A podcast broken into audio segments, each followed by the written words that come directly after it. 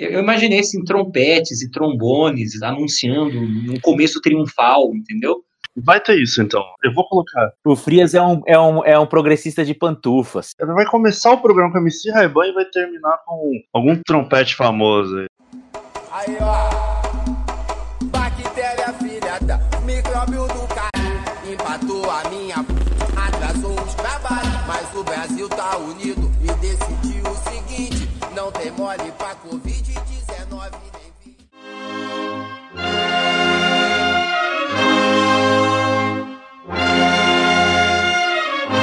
Brasília.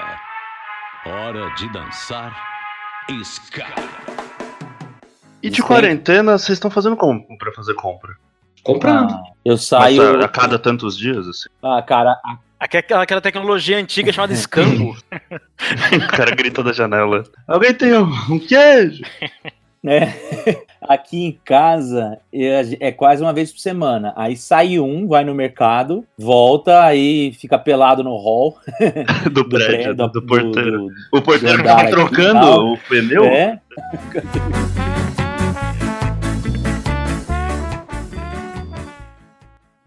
Eu me mudei há uma semana antes da quarentena ser implantada, né? E, porra, mudança é foda. Mó caos, tem que colocar as coisas na parede e tal.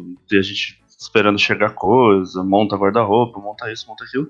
Então foi tranquilo a primeira semana. Só que aí deu a quarentena e, e aí quando a gente foi olhar o extrato do banco, eu tinha falido com a mudança. Né? Aí eu falei, bom, vou aproveitar pra fazer uma compra de mês. E aí eu tô nessa, desde já, a segunda compra de mês que eu faço. Fiz uma em março e agora fiz uma em abril. Não vem com esse papo, biscoito, que você sempre posta umas fotos aí. É a terceira ou quarta vez que você foi no. Só no- mandei no duas mercado fotos, pra cara. comprar bebida pros próximos. bebida é, é que bebida acaba antes. né? É, é eu, eu quando vou ao supermercado não, não, não tenho tanto, tantos problemas porque eu moro sozinho, né? Então, assim, eu tenho ido uma vez só por semana, mas, assim, eu, eu, eu chego em casa, o máximo que eu faço é tirar o sapato, tiro o sapato, deixo pro lado de fora, e de resto. Brother, morar sozinho deve ser pior, cara. Cara, mas assim, olha, é, é preciso tomar cuidado para não, pra não produzir, para não produzir mais neuroses nesse período, né, cara? Essa coisa de você ter uma realidade com a qual você não pode sequer interagir, tocar, deixa as pessoas em grau de neurose. É, é um comportamento neurotizante. É necessário, mas é neurotizante. é. O episódio de hoje vai chamar Quarentena da Solidão.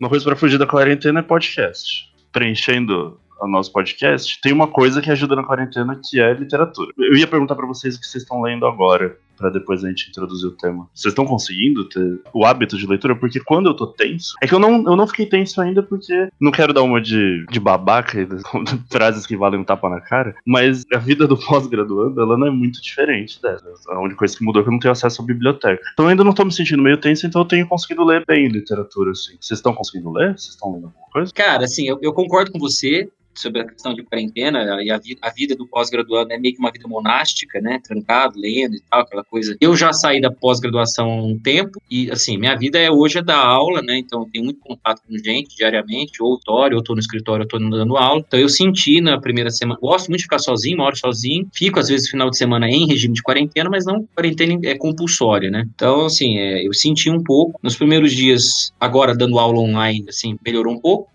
tem um pouco de distração, mas nos na primeira semana que eu fiquei totalmente preso em casa, sem nenhuma distração, eu não consegui ler nada, nada, nada. Até fui à livraria antes da, do- da decretação do fechamento, né, total das atividades e comprei alguns livros. Claro, eu comprei livros para alimentar meu, meu espírito trágico. Comprei A Peste, do Camus, que eu nunca tinha lido, e os 100 anos, e o Ensaio sobre a Cegueira, que eu também confesso, a minha ignorância, eu li outras coisas do Saramago, mas Ensaio sobre a Cegueira não, né. E aí eu comecei a tentar ler, cara, mas eu percebi que duas coisas, eu não conseguia me concentrar direito, até porque eu tenho dormido, dormido mal, tenho tido muito sono, aí eu começava a ler e me aparecia o sono, mas eu também não dormia. Eu falei, não, vou pegar uma coisa mais leve, né? E aí foi quando eu suspendi a leitura desses livros, estou deixando eles aqui para ler mais para frente, e eu mergulhei justamente nele, grande, meu querido, fabuloso, incomparável, Gabriel Garcia Marques, que agora eu resolvi ler O Amor nos Tempos do Cólera, que é tá entre os livros do Garcia Marques que eu não li. Então ele tem me, me dado um pouco de alento nesses dias. É o que eu tô lendo atualmente. Mas a peste eu li duas vezes. A primeira vez eu tinha lido em 2010, não tinha me tocado em nada. E aí eu comprei de novo em 2017, que a Record começou a fazer uma nova versão. É, foi essa que eu comprei. É, e eu, puto, me tocou bastante. Inclusive, partes da, dessa quarentena me lembra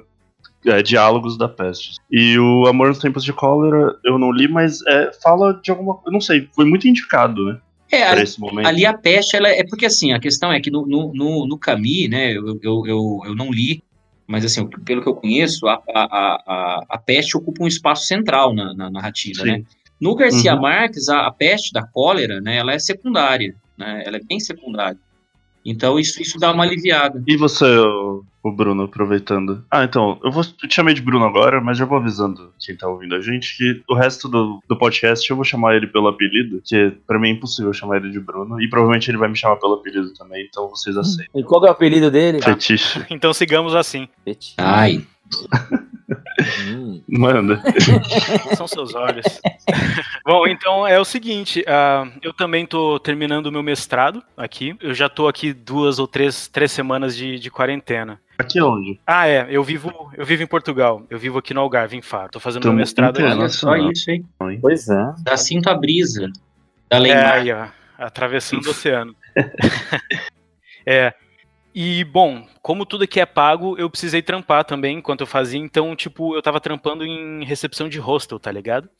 Que é a maior parte da atividade financeira aqui. Tem a ver com, com hotelaria, o que eles chamam aqui de restauração, né? Que é restaurante, boate, noitada. Qual cidade que é? Faro, é a maior, maior- eu acho que é a maior cidade do Algarve. Eles já falam que é a capital, né? Que é onde tem o aeroporto internacional, tem a universidade. Mas agora, se é a maior, eu já, já não tenho Pode crer. E seu mestrado é no que é? O meu mestrado é aqui na Universidade do Algarve, eu tô fazendo em História e Patrimônio, porque depois que eu saí aí da História, já em 2011, eu mudei um pouco de área, eu fui... Eu estudei um pouco de museologia, depois eu fui trampar numa empresa de arqueologia, trabalhei com educação patrimonial e agora eu estudo ah, educação, história e patrimônio. Show de bola. Eu lembro que a gente conversou semana passada, assim, quem não sabe, a gente é muito amigo. A gente tava conversando semana passada e você falou que, tipo, tava sem tempo nenhum, porque mesmo de quarentena você tava entregando sua dissertação, não era isso? É, é isso. Eu, na verdade, eu entreguei ela semana passada e, e é isso. E daí tá, tá previsto para daqui a um mês e tal já ter a, a banca. Por Skype, provavelmente. E eu né? tô nesse momento. E daí, é, é, eles estão dizendo que sim, que vai ser por Skype. E daí a questão é que fazia mais de um ano, um ano e tal, que eu não conseguia ler nada, porque eu tava trampando oito horas na recepção lá do, do hostel. E, e fazendo os trampos, tá ligado? E, participando de congresso quando possível. E, e, cara, eu não lia literatura de jeito nenhum. Eu acho que o último livro que eu li inteiro. Ah, não, eu ia falar que foi A Peste, mas não foi. A Peste eu li quando eu mudei pra Faro em 2017. É tipo que você me, me sugeriu, Ah, é verdade, você pegou do seu avô até, né? no ano mesmo que você corre- comprou essa nova edição e releu. E eu, eu mudei pra cá lendo esse livro, o que é interessante porque a cidade me lembrou um pouco da, da cidade do livro, saca? Ela tem uma, um centro histórico murado, ela fica na beira do mar, é. E algumas coisas assim me lembravam dessa, dessa narrativa, eu achava interessante, eu gostei de, terminar, de, de ter terminado de ler ela aqui. Como é que chama mesmo a cidade que você tá? Faro. Ah, deixa eu procurar aqui, porque quero, quero ver imagem. É, ela é bem no sulzão de Portugal. A gente tá mais perto de Sevilha do que de Lisboa. Hum, Tem praia. E depois eu li Uhum. o.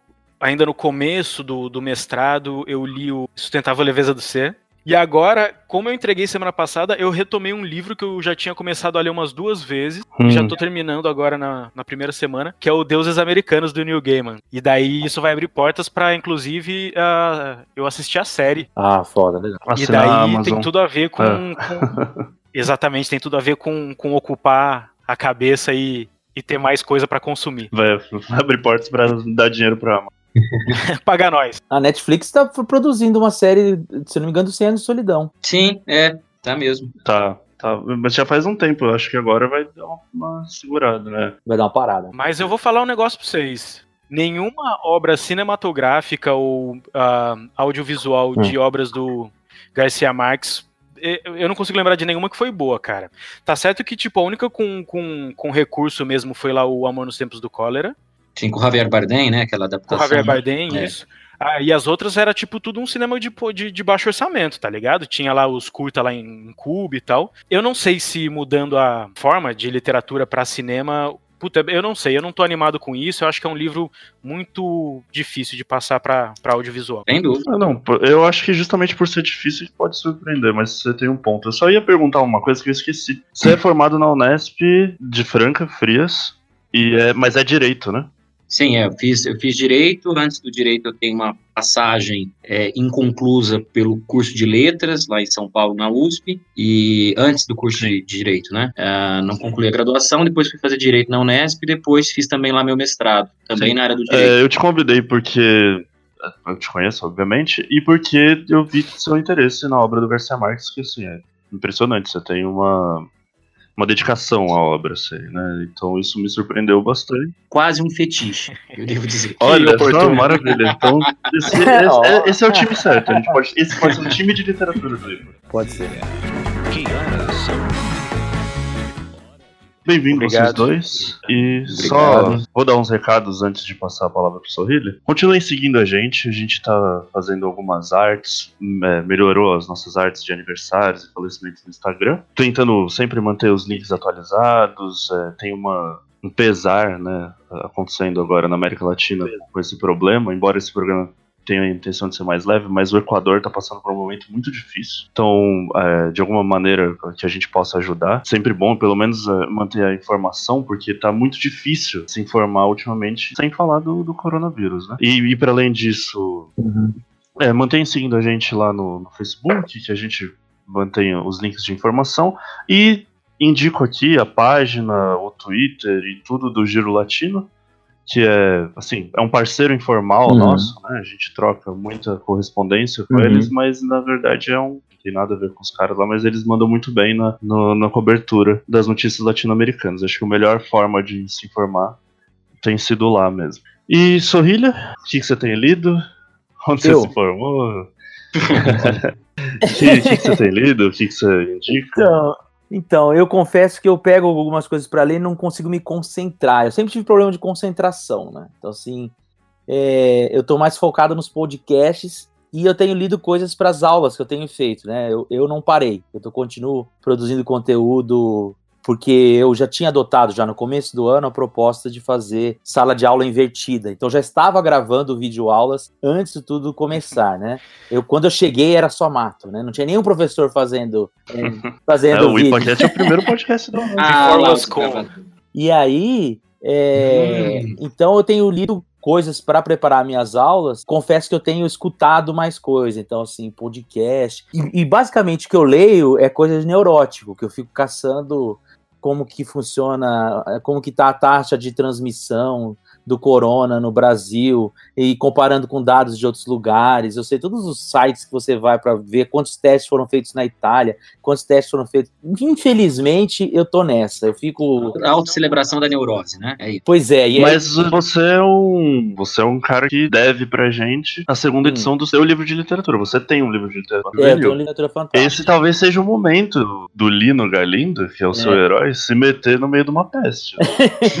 é, hum, é. Uma peste de gripe na, Espanha, na América Espanhola, né? Ó. Oh. Mas você é sabe que eu, eu, fiquei, eu fiquei pensando nisso depois do, do meu livro, que era uma coisa. Porque assim, o Lino Galindo é um livro que eu escrevi, que é uma. Tipo. O, o Frias leu uma parte do, do livro. Sim. Porque ele foi, foi meu corretor, além de meu professor de inglês. O, inclusive, estou com seus livros aqui. e o Carlos, eu também sei que leu o livro e tal. Li, mas, ainda comprei, é, mano. Pois é.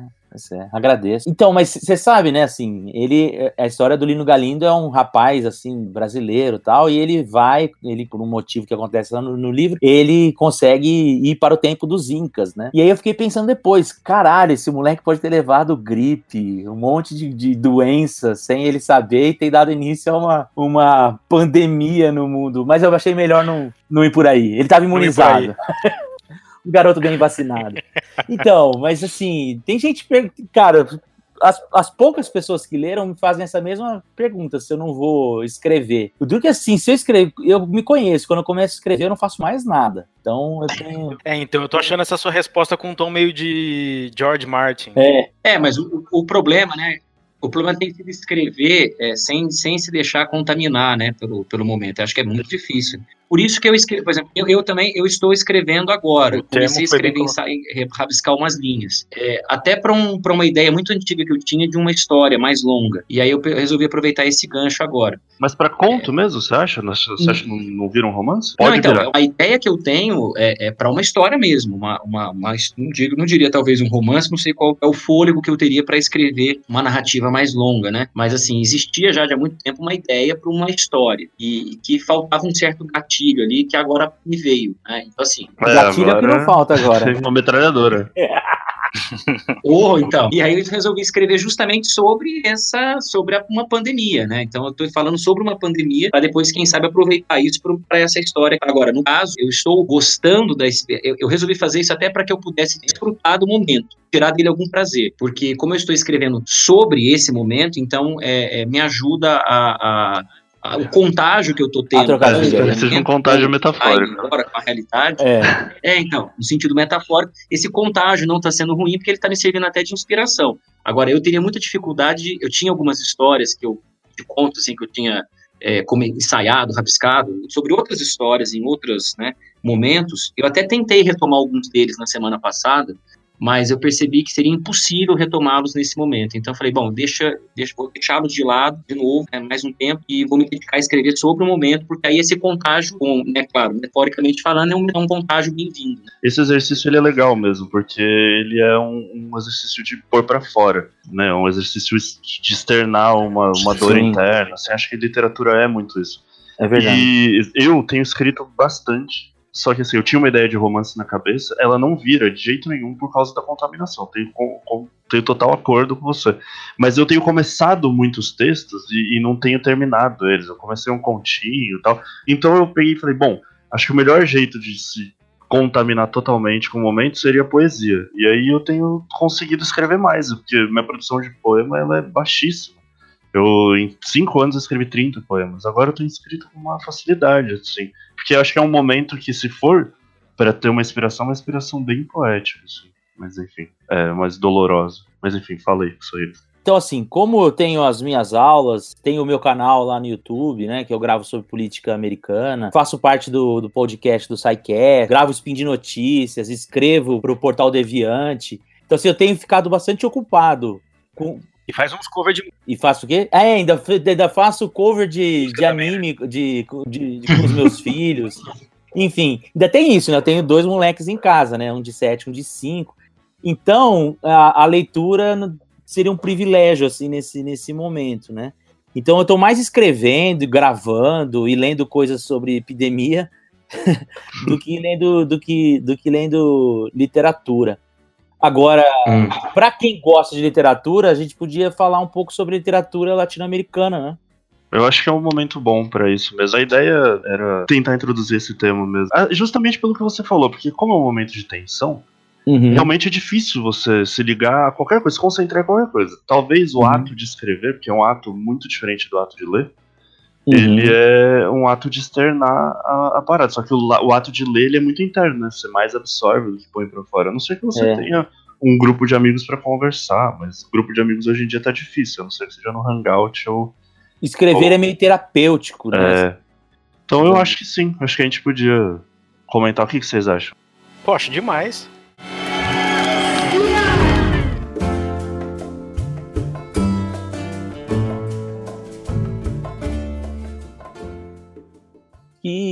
Já que é um momento em que o mundo está parando e tendo tempo para fazer coisas que não tinha antes, a leitura e a indicação de livros e autores latino-americanos, ela é propícia para o espírito do nosso canal aqui, né, que é do nosso nosso podcast, que é divulgação científica, mas também da cultura latino-americana. Exato. É, então, na verdade, eu, a minha proposta era esse exercício mesmo. Tá difícil de se concentrar. E a gente vai tentar te dar uma dica, através dos nossos gostos, coisas que a gente já leu ou que a gente tá lendo, Uhum. pra você se animar aí nessa quarentena e ouvir a gente também falando um pouco de besteira. ou se desanimar de vez.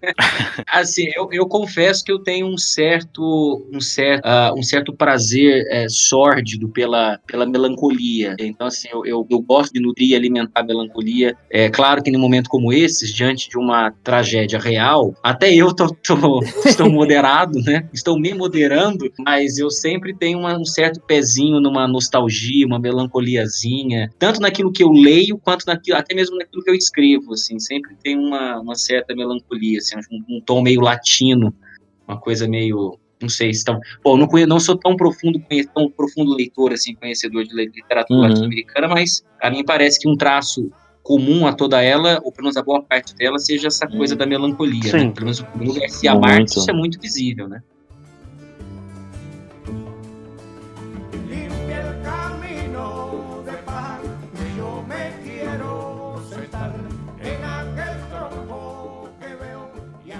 Como o Gabriel Frias, é, o Frias comentou, existe essa, essa questão da melancolia, né, da literatura latino-americana. Então acho que seria interessante a gente falar um pouco sobre a literatura latino-americana, né? Como se a gente, se é possível a gente falar da existência de uma literatura Ah, latino-americana, quais são as suas Exato. características, é, qual um pouco da sua história, até mesmo para situar, às vezes aqui as pessoas chegam para escutar nosso podcast por conta de algum assunto relacionado à política latino-americana ou dos Estados Unidos e não conhece muito a literatura latino-americana, por mais que a gente fale de intelectuais. Então, que jeito a gente pode pensar né, na, na literatura latino-americana? Quais são as suas principais características? Um pouquinho da sua história. Não, já começa por esse nome mesmo. Existe uma literatura latino-americana? Pra mim, sim, eu não sou expert no assunto, embora meu mestrado perpasse o tema. E mas para grandes ensaístas que são a base da, latino- da- da literatura latino-americana,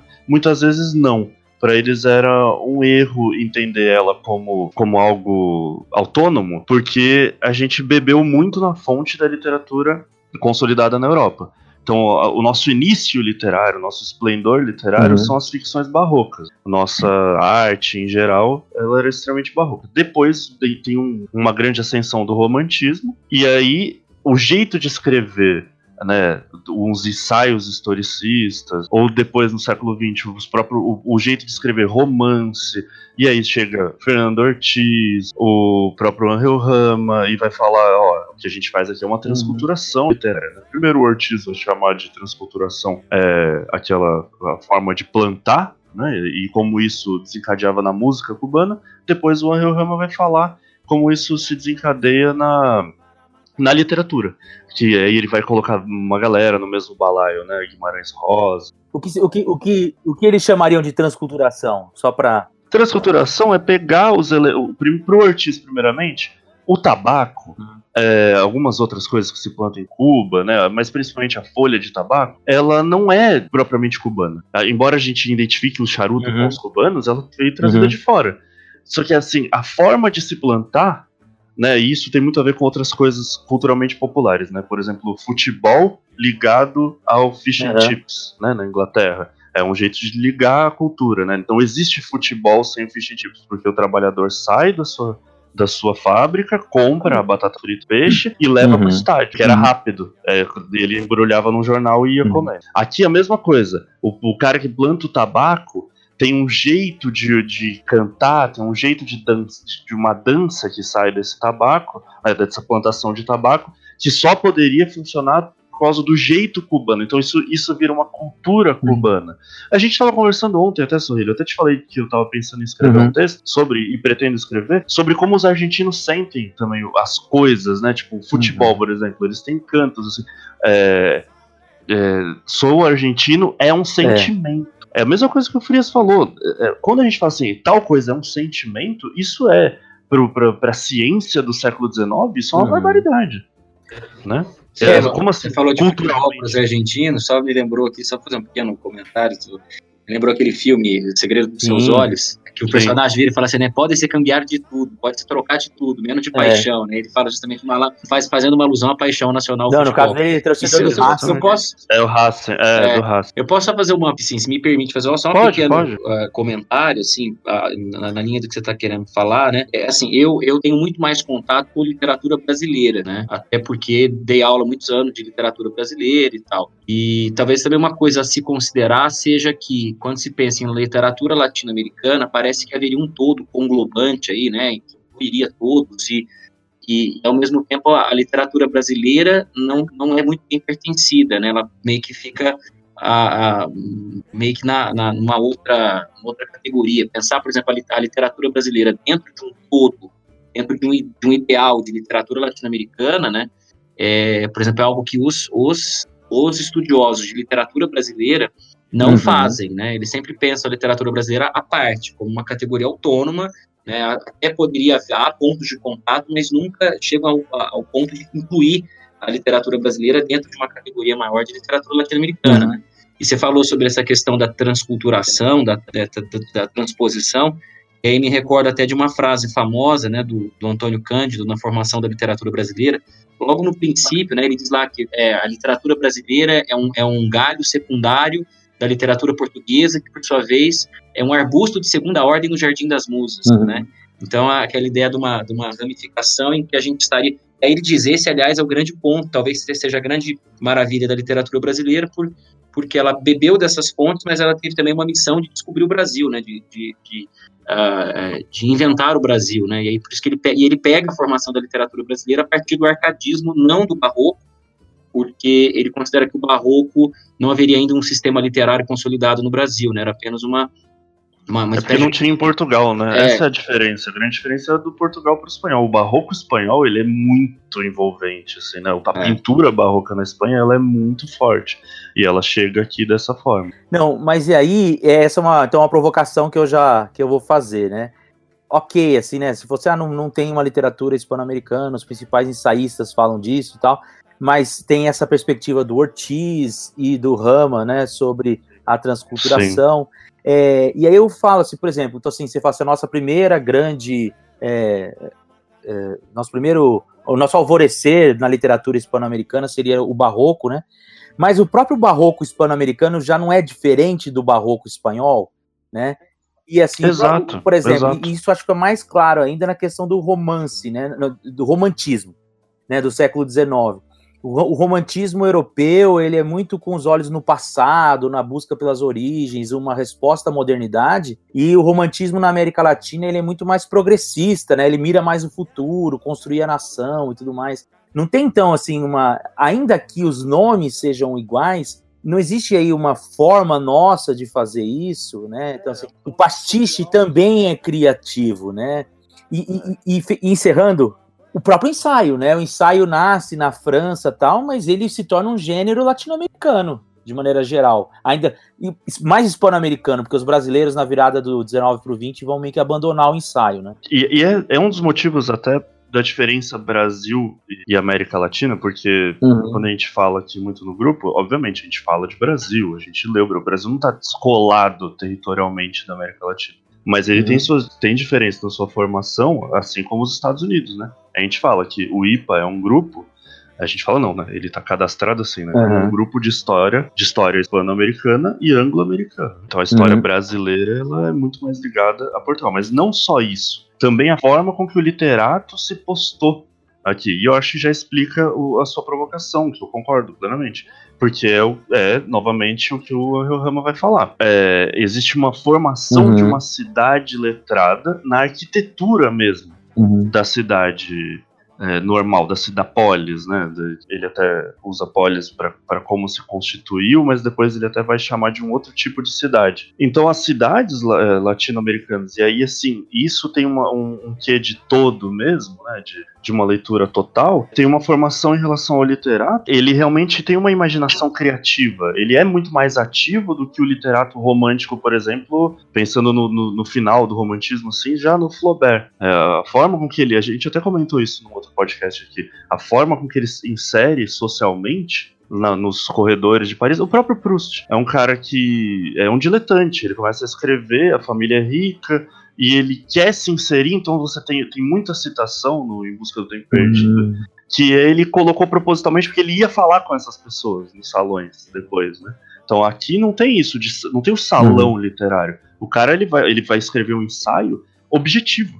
O ensaio ele é um ensaio porque ele é um ensaio político. Ele vai escrever porque ele vai, ele vai é, dali ele vai ter uma proposição política. Ele vai pro governo, um governante vai ler aquilo e vai agir é, a partir daquela, daquela escrita, né? É, até porque a, a própria a categoria de intelectuais no século XIX, na América Latina, ela é muito restrita. Então, o literato é o governante, é o político, né? Então, eles, eles até têm os salões literários deles, mas, assim, são muito mais lugares de sociabilidade, né? De, uma, de uma elite culta, que também é elite governante.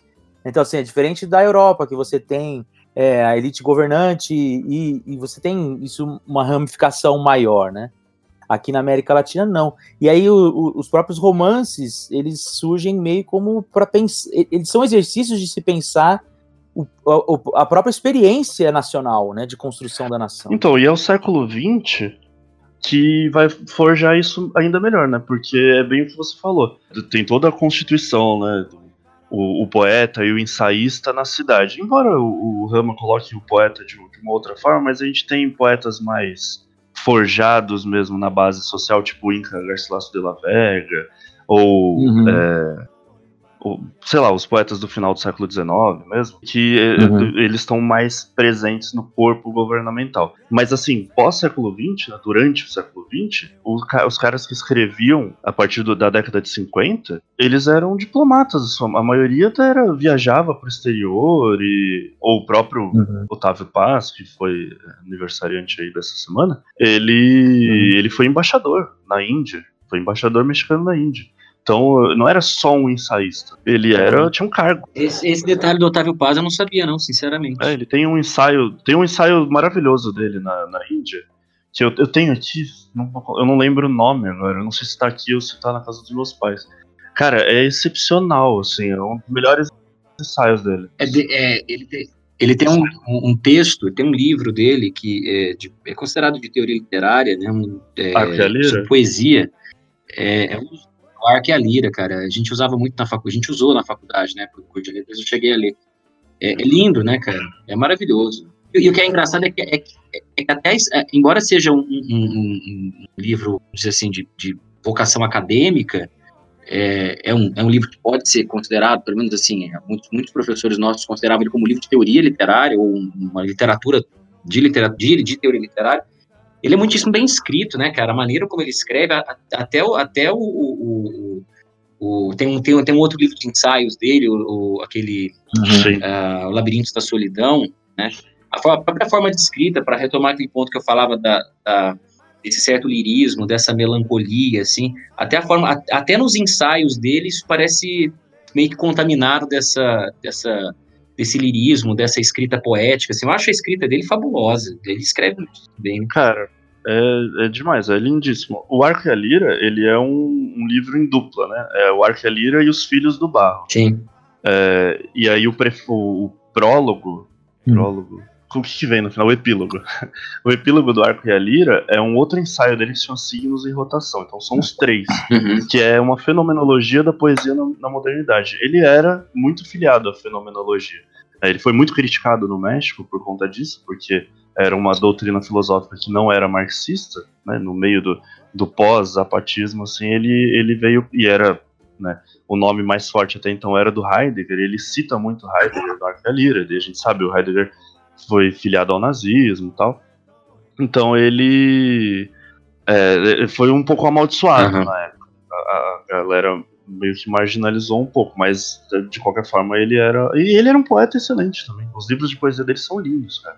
Então, mas só, só para complementar aqui, aí, mas eu acho que é um negócio que é interessante, assim, que quando chega o século XX, e aí o princípio da industrialização, da urbanização, então é- a cidade que o Rama vai falar, da cidade letrada, ela tem muito a ver ainda com o espaço que também é restrito, né, de pessoas que vivem, porque a América Latina vive em peso no campo no século XIX, e são pessoas iletradas e tudo mais. Então, as pessoas que comandam a cidade de fato, e, e- e que também são as pessoas que escrevem e projetam a cidade, né, de maneira demiúrgica, e aí a ideia que ele vai falar, né, da, da cidade das letras, como sendo a cidade de Deus, né, e a cidade dos homens, na, na metáfora do, do Santo Agostinho, elas são basicamente as mesmas pessoas. No entanto, quando chega o início do século XX, que as cidades começam a crescer, as pessoas iletradas vão para a cidade, elas começam o primeiro processo de educação, é, a- as editoras vão começando a crescer, vão começando a aparecer editoras, jornais, jornais de classe operária e tudo mais, vai começando a surgir um, um tipo de, de, de literato profissional, né? um cara que começa a viver disso. Porque antes o cara que era literato, ele tinha outra, era quase como o jogador de futebol no século XIX, assim. Ele era rico, então ele ia jogar bola. Então, se o cara era rico, ele ia escrever, ele era diplomata e tal. E aí começa a surgir outro um, tipo de literatura, um, um tipo de literato profissional que vai viver daquilo, né? Vai ser jornalista ou então é advogado, então os profissionais liberais, né? Que vão começar também a escrever. Então, na litera- literatura brasileira tem vários advogados que são escritores também. E aí esse cara começa a escrever, só que a função do literato, como ela nasce muito associada ao homem público, ao homem é, que, que gerencia o Estado, que pensa a cidade, ela também tem um reconhecimento por parte desse setor administrativo que dá ao literato essa função de pensador, essa função de, de alguém que auxilia o, o, o, o desenvolvimento do mundo público, né? Então, assim, ele não é só o boêmio, o cara que escreve e tal, ele é o cara que pensa. Então, muitos desses literatos têm, continuam tendo o respeito, o que faz com que eles sejam nomeados embaixadores, diplomatas e tudo mais, e tenham essa vida, esse trânsito ativo com a com o mundo público, e principalmente com o Estado, com os governos, até porque essa dissociação entre o intelectual e o Estado é muito mal feita na América Latina, por conta dessa origem que a gente tem ali no século XIX. Diferente do que a gente vê lá na Europa, que o intelectual nasce para combater o Estado. Né? Então eu acho interessante a gente perceber isso, porque apesar de surgir esse novo, esse novo é, literato, profissional tudo mais, ele continua tendo essa proximidade com o Estado e essa função de pensar a nação.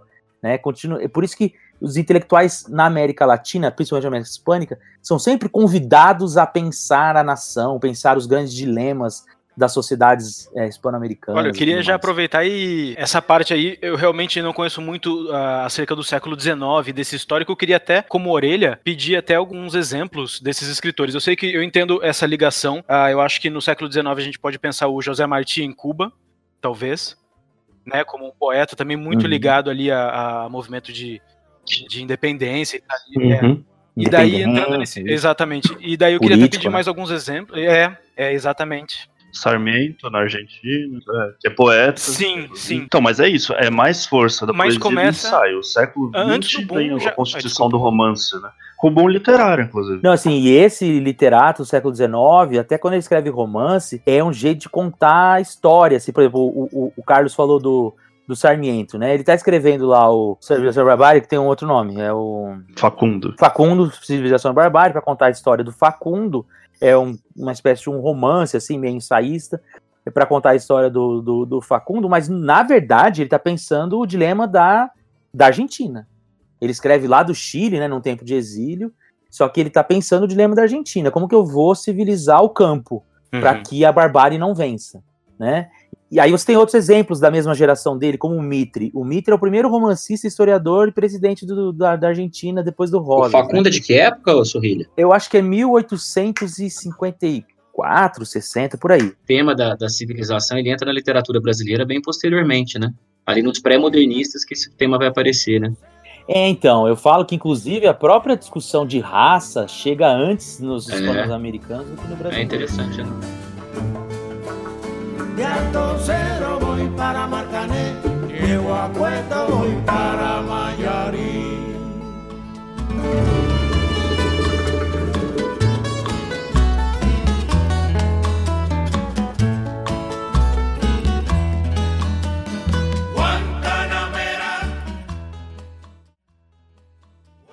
Ô, Fetiche, mas você ia. de- Eu te interrompi lá, que você tá falando do século XIX, você desenvolver mais sua ideia? Ah, não, não, do século XIX realmente era, era mesmo pra me esclarecer, porque realmente eu não, eu não lembro nada muito disso, mas assim, você tava entrando já na parte do século XX, essa parte que tem a ver com a urbanização chegando na América Latina e tudo, e o que eu pensei em de repente a gente dar mais alguns exemplos. Eu acho que vale dizer, principalmente, acho que a gente pode falar que na Argentina ali e o México estavam, tinha alguns expoentes, eh, eu não sei se já é essa, já querem entrar tipo no Borges e Sim, eu acho que é exatamente Pode, ele. pode, É. pode. não, mas é isso. A, a parada é que realmente são. Já existe ali literatos, são pessoas da elite, sem dúvida, né? Vai ter o, o Borges na Argentina, o Alejo Campetier, que também surge ali no. Ele é cubano, mas ele é filho de estrangeiros também. É tudo gente que. dessa, dessa, dessa camada social que vocês já estavam falando.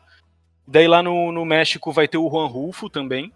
Mas de uma maneira geral, já existem esses, esses escritores, eles já estão começando muito muito timidamente a viver da literatura. Eles ainda são os advogados, os funcionários públicos, os, ah, os jornalistas, mas eh, existe uma diferença do que vai ter ali para frente, nesse segundo Uhum. momento, a partir da década de 60, que é ah, o, o público leitor ali. Ele é muito local. Ele é muito local, ainda não se lê tanto, né? É, tem, um, tem uma, um exercício com a leitura mesmo, né? Isso, isso muda. O, o escrever para ser lido de uma maneira recreativa, né? E, e É. isso, na verdade, é o, o motor, né? Ou, ou a barreira né, de transição é o Borges.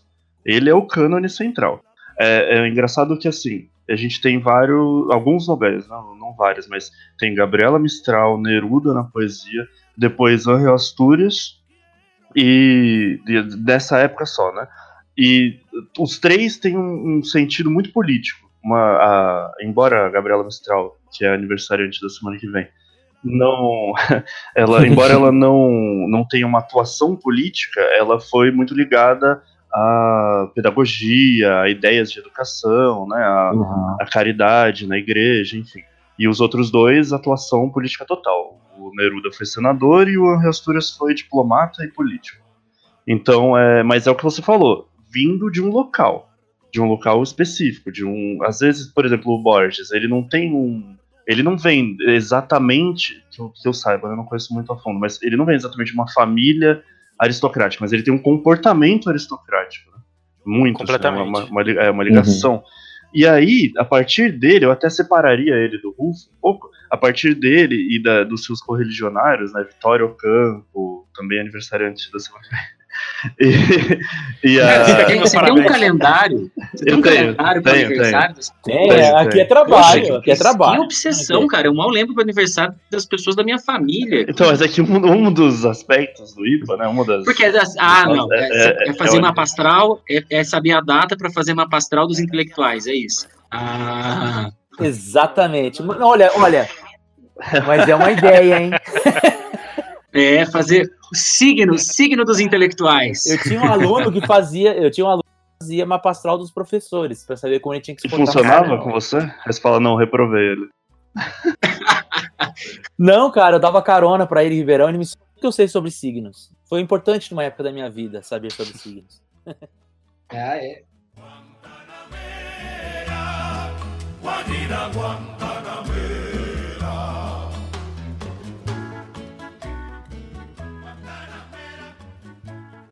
Mas então, não é forçar, não, não é forçar um gancho, não. Mas eu, eu queria muito falar da palavra sentido. Aquele dia que a gente estava conversando sobre a Argentina e futebol, que acho que foi ontem, inclusive. É, acho, que- acho que foi Os dias estão são um pouco diferentes. Mas, enfim, o dia que a gente estava falando, o negócio é que a palavra Uhum. sentido e sentimento, elas têm a mesma raiz, né? É a enóia grega. E, e só que para os gregos, a ideia de consciência, ela é muito diferente. É, é, é- é- tem uma subjacência... É, é- fica meio subjacente a, a ideia de consciência grega, de que quando eu estou fazendo algo por um sentido, é, eu tô meio que me obrigando aquilo, né? Tipo, a ética socrática, é, para ele, não há- é, existe uma impossibilidade de eu fazer o mal. É tipo um compromisso, assim. É, pensar já é o bem, Tá. entende? É Então, se eu tô agindo, aham. é, se eu tô agindo, eu já tô agindo ao bem, né? Então a enóia grega, né? Eu não sei, não sei falar grego, Ainda mais grego arcaico. Imagino que a, produz, a- a- a pronúncia esteja errada, mas enfim. É, então, para eles, já tá meio que ligado ao sentido do- da minha ação Uhum. entende?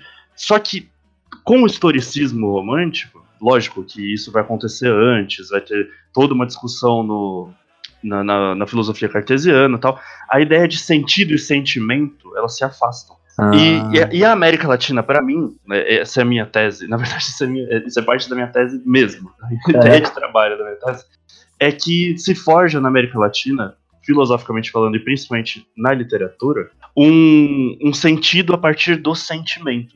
Por Sim. isso, ser argentino é um sentimento. Uhum. E eu acho que a transição disso exatamente acontece a partir da obra do Borges. Isso Uhum. é. O, o Borges, obviamente, em diálogo com todo o cânone literário dos Nobéis. Né? O Borges não é um Nobel, mas é, é o tal do Nobel que era para ser, né? Falam que ele não ganhou o Nobel por causa do posicionamento político dele extremamente conservador. Não sei se isso é verdade, mas é, pensando que, que o Nobel de Literatura Faz sentido. É, tem uma, um segmento, né? Um Eu ia fazer uma piadinha, mas deixa pra Mas lá. enfim, então rolou. Pode fazer. Não, não, eu... É, isso aí? O Nobel sempre foi de esquerda, né, cara? Os caras tudo comunista, né? Tudo, tudo Rony, tudo roneiro. Não, assim, não, é- não é. É claro que existe essa caricatura, mas dizer que a literatura, de maneira geral, não é progressista, que o campo historiográfico não é progressista, é lutar com É. a realidade. Exatamente. Tirando o Nobel da Paz, que não é Senão o já era do premiado Raoni, pela né? mesma academia, o resto dos Nobéis ele tem uma. E o de economia Do também. cacique né? Raoni. É, exatamente. Sério de quem? Se- Do Raoni. Aham. E assim, colocando no mesmo hall, Neruda e etc e tal, né, pensando ne- nesse, de como forjou o cânone, né? Porque é difícil você falar de um cânone latino-americano, que é uma coisa que a gente até duvida, né, da literatura latino-americana às vezes. Mas pensando em como ele se forjou, eu acho que ele se forja na passagem do que é sentimento, né? Que é um, um sentimento do sentido, né? Do seu sentido na ideia, é algo que dá significado à vida. Né, e o sentimento, geralmente, ele não dá um significado quando você pensa cientificamente. Uhum. Mas aqui sim, aqui se dá. E, o, e a obra do Borges, por ser uma literatura fantástica, a obra do Neruda ou a do Astúrias tal, eu acho que eles dão o passo central para o que vem a ser, a partir deles, né, depois, o boom literário. Uhum. Que é o tal do realismo fantástico. Uhum. É. Eu acho sim, é, eu, eu, eu concordo, sim. Não é porque sou seu orientador, mas eu acho isso assim. Tem essa essa noção de que tá na literatura latino-americana, mas que transborda para a intelectualidade, de que a América Latina não se compreende com a razão. Né? A, liter, a, a, a América A Latina razão não basta, né? é, a razão não basta, não basta, né? Assim, hispano-americana principalmente. Então, se você tem que entender ela com sentimento, assim. Então, assim, quando, quando a gente vai, vai entrar no boom, né? É, o realismo é fantástico porque a realidade latino hispano-americana é fantástica. É. Então, você não consegue compreender a verdadeira América hispânica se você não faz esse exercício de pensar fantasticamente. Então, assim, Hum. aos 100 anos de solidão é a, ma- é é a maneira de se compreender a verdadeira América Latina, porque ele consegue transcender o que há de, de real, né? Então você acha que isso já tá ali no Borges. Então você seria, eu- eu- sem, mas Total. que eu- e eu tô pensando isso já assim, é a hora que a América Latina também começa a forjar a modernidade, tem uma tentativa de forjar a sua própria modernidade, né? É, Eu acho que depois dele, né? É aí que tá. O Borges ainda é o representante aristocrático. É o cara que achava que romance era coisa do populacho. isso. Ele só escreve conto. Aí vai o exercício de escrever como recreação para uma certa literatura, né? Pro, pro hábito de ler, acho que vem com o boom mesmo. Uhum. né? É, o, e aí a gente já explica o que é boom ler literário. Eu acho que se o Fetiche quiser expli- explicar um pouco pra gente o que é o boom. Afinal de até- contas, né? Fez um TCC sobre isso. Explico sim. Então, você fez um TCC sobre isso, não é isso, Fetiche? Fiz, fiz. Quem foi que, te- que teve a paixão de te orientar? O irresponsável.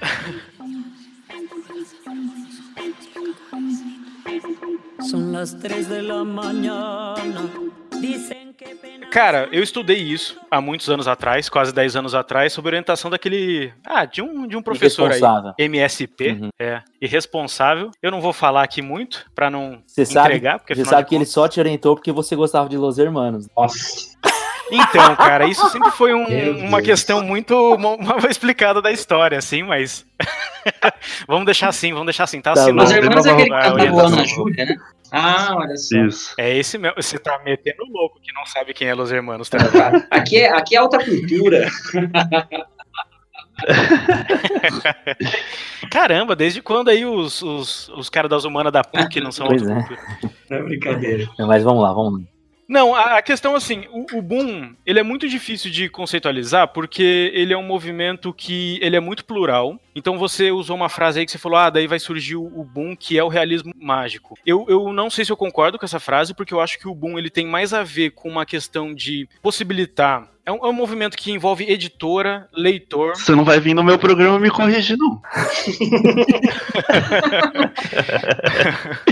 manda, manda bala, tô brincando. Ele, tipo, ele tem a ver com a narrativa também, mas não só o realismo mágico. Por exemplo, o, o Cortázar, apesar dele ter um- umas narrativas muito que, que pode a- a- associar com isso, ela pode ser considerada só uma literatura experimental, sabe? Uhum. Ah, o próprio Mário Vargas Llosa também não é realismo mágico. Uhum. É uma coisa... O batismo de fogo até é, né? Mas sim, É, é. Então, ele não é só isso. Ele é, tem a ver com um momento em que se lê mais ah, na América Latina.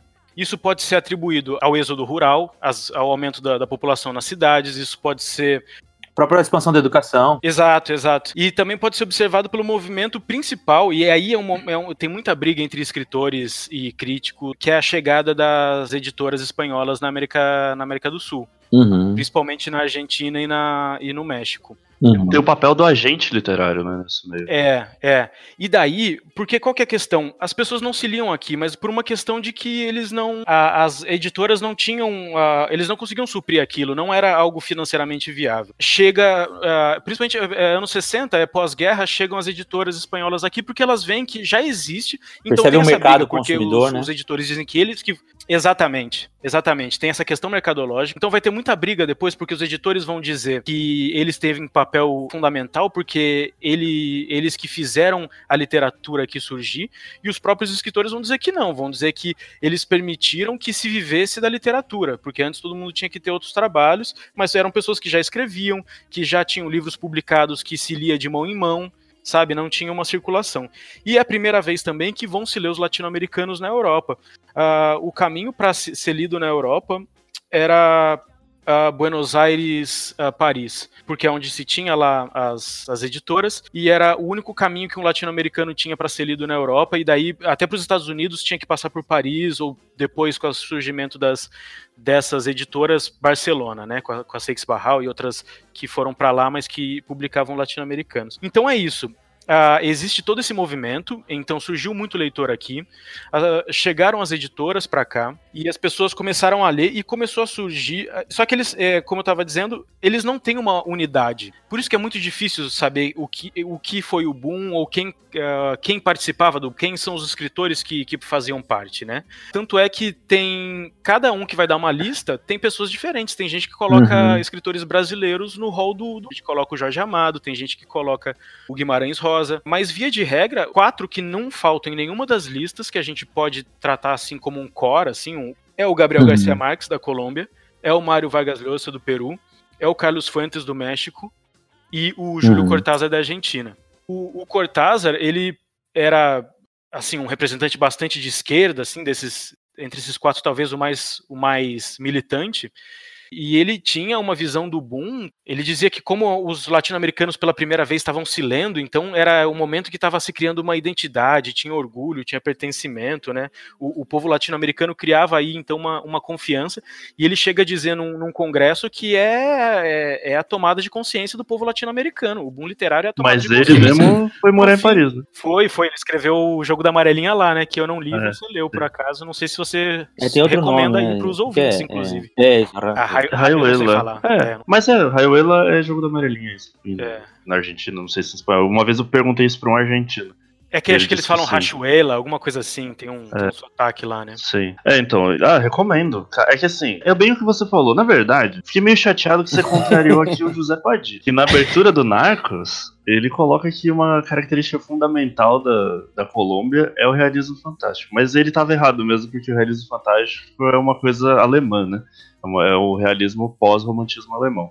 Mas tudo bem, você Essa vai passar. Mas Nunca foi minha o... intenção nem contrariar você, tampouco o José Padilha. Mas uma, mas uma indicação séria é assim: tem um livro, mas também tem a tese da Adriana Vidal Costa, que é sobre Ah, o é mundo literário. Então, assim, você pode tanto comprar o livro, que saiu pela Alameda, quanto baixar a tese dela na, na internet, que ela trata. Mas se comprar ajuda mais. É, ajuda mais. E que ela trata como ela vai falar a família do Boom. Então ela vai falar assim, era um, era um grupinho meio que se fechou e que se autorreferenciava e tudo mais. Você tinha as listas, né, que incluíam várias pessoas, igual você falou, mas tinha um grupo meio que, que entendeu aquilo como uma forma de autopromoção e de. E, e- e que inclusive é, jantavam juntos e se encontravam, faziam eventos juntos. Um era padrinho do, do, do- do filho do outro, um inclusive Era. tentava namorar a mulher do outro, né? Inclusive acabava em briga. Uhum. Eles chegaram a ser vizinhos em Barcelona, né? Aham, exatamente. Mas então, o, o livro eu recomendo, e é bem o que você falou mesmo. Agora, falando sério, concordando totalmente, ele faz um. Ele não tem nada de realismo mágico, mas ele faz um, um exercício narrativo. Que isso vai dar até briga. Porque é um jogo de amarelinha, como se você precisasse pular os capítulos como se fosse uma amarelinha. Ou você vai pulando, ou você vai lendo o, jo- o livro normalmente, né? De cabo É igual um livro-jogo. É um livro-jogo. Dá pra colorir? Não. Só de amarelo. De vermelho, amarelo ou vermelho e uma foice, um martelo. Aham. Mas não, não tem nada, na verdade, não tem nada de militante, não. Na verdade, é, é uma coisa meio de uma juventude, passando a uma vida adulta, vivendo em Paris, assim. É, é uma história interessante, é bem é, de uns junkies, assim, que se reúnem pra ouvir jazz e tal. Realmente, eu acho estranho, é, acho estranho não. Eu falei que deu da briga, porque assim, não são só os caras do Boom que estão escrevendo nessa época. Sim. Eu estudei um dos caras, inclusive, que detestava essa ideia de bom literário, que era o José Maria Arguedo. Então tem os indigenistas, a galera que vai dar voz aos indígenas, e que no conteúdo do que eles escrevem, pra eles existia uma identidade latino-americana, Uhum. que é autóctone, é ligada aos pescadores, no caso do Peru, que é ligada aos mineiros, no caso do Chile, né? Isso seria a identidade latino-americana real pra essa, pra essa galera que não é do boom literário. O boom literário vai falar, por exemplo, da real... ele vai falar de latino-americanidade, de identidade, né? O Cortázar fala mesmo isso. Uhum. Mas a- o conteúdo da obra dele é ou tem os contos, que tem muito de realismo fantástico, ou tem esse, por exemplo, a obra mais famosa, né? La Rayuela não tem nada de latino-americano, são os latino-americanos perdidos pelo, pelo por Paris, né? E aí até acho que a grande influência vai ser depois do Roberto Bolanho, que é ele, ele faz uma, um- uma, espécie de- desse tipo de, de livro, só que se passa no México, e ele é chileno. Não, Chaves, é então isso que eu ia falar. Bom, bom ponto. é, outro o, homônimo. Mas enfim, eu acho que é, que é isso.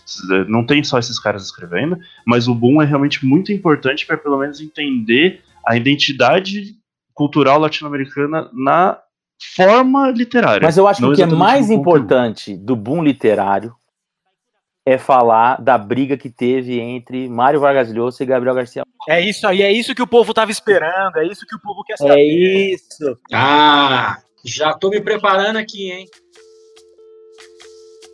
Soy, soy lo que dejaron, soy toda la sobra de lo que se Não, porque assim, é engraçado, porque assim, os dois foram muito amigos na época em que o boom, enfim, né, assim, eles começaram a ser lidos na Europa, é, lidos na América Latina. Pode falar, o boom estourou. É. o estouro da bolha do- da li- literatura latino-americana. É, e eles eram, de fato, muito amigos, assim. O, o, o, o Mário Vargas Llosa, quando lê o, o, o Gabriel Garcia Marques, ele fica encantado com, com aquilo, né? Ele vai fazer uma tese sobre, sobre isso. O filho dele... A história do Deicídio, né? Uhum. O filho dele vai chamar Gabriel, por conta do, do Gabriel Garcia Marques e tal. pai também, cara. No caso, É, mesmo, eu não queria, só pra contar, tem até uma coisa meio, meio memorialista, assim, meu, meu pai, é, eu me chamo, eu, eu me Esse chamo é Gabriel justamente porque meu pai era muito amigo do Gabriel Garcia Marques. Não, mentira, não era, eu me chamo Gabriel porque a minha família é católica. Mas foi uma felicidade que eu tive depois que eu li Garcia Garcia Marques, descobri que eu compartilho com ele pelo menos a felicidade da alcunha. É uma coincidência onomástica. Eu fico muito, muito contente de ter com ele.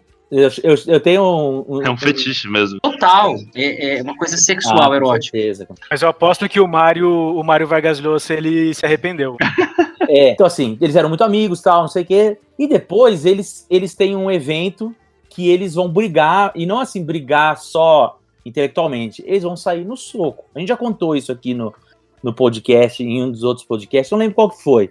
Mas enfim, acho que foi no. que a gente falou sobre o Mário Vargas Llosa, é, com o Matheus Sacomã.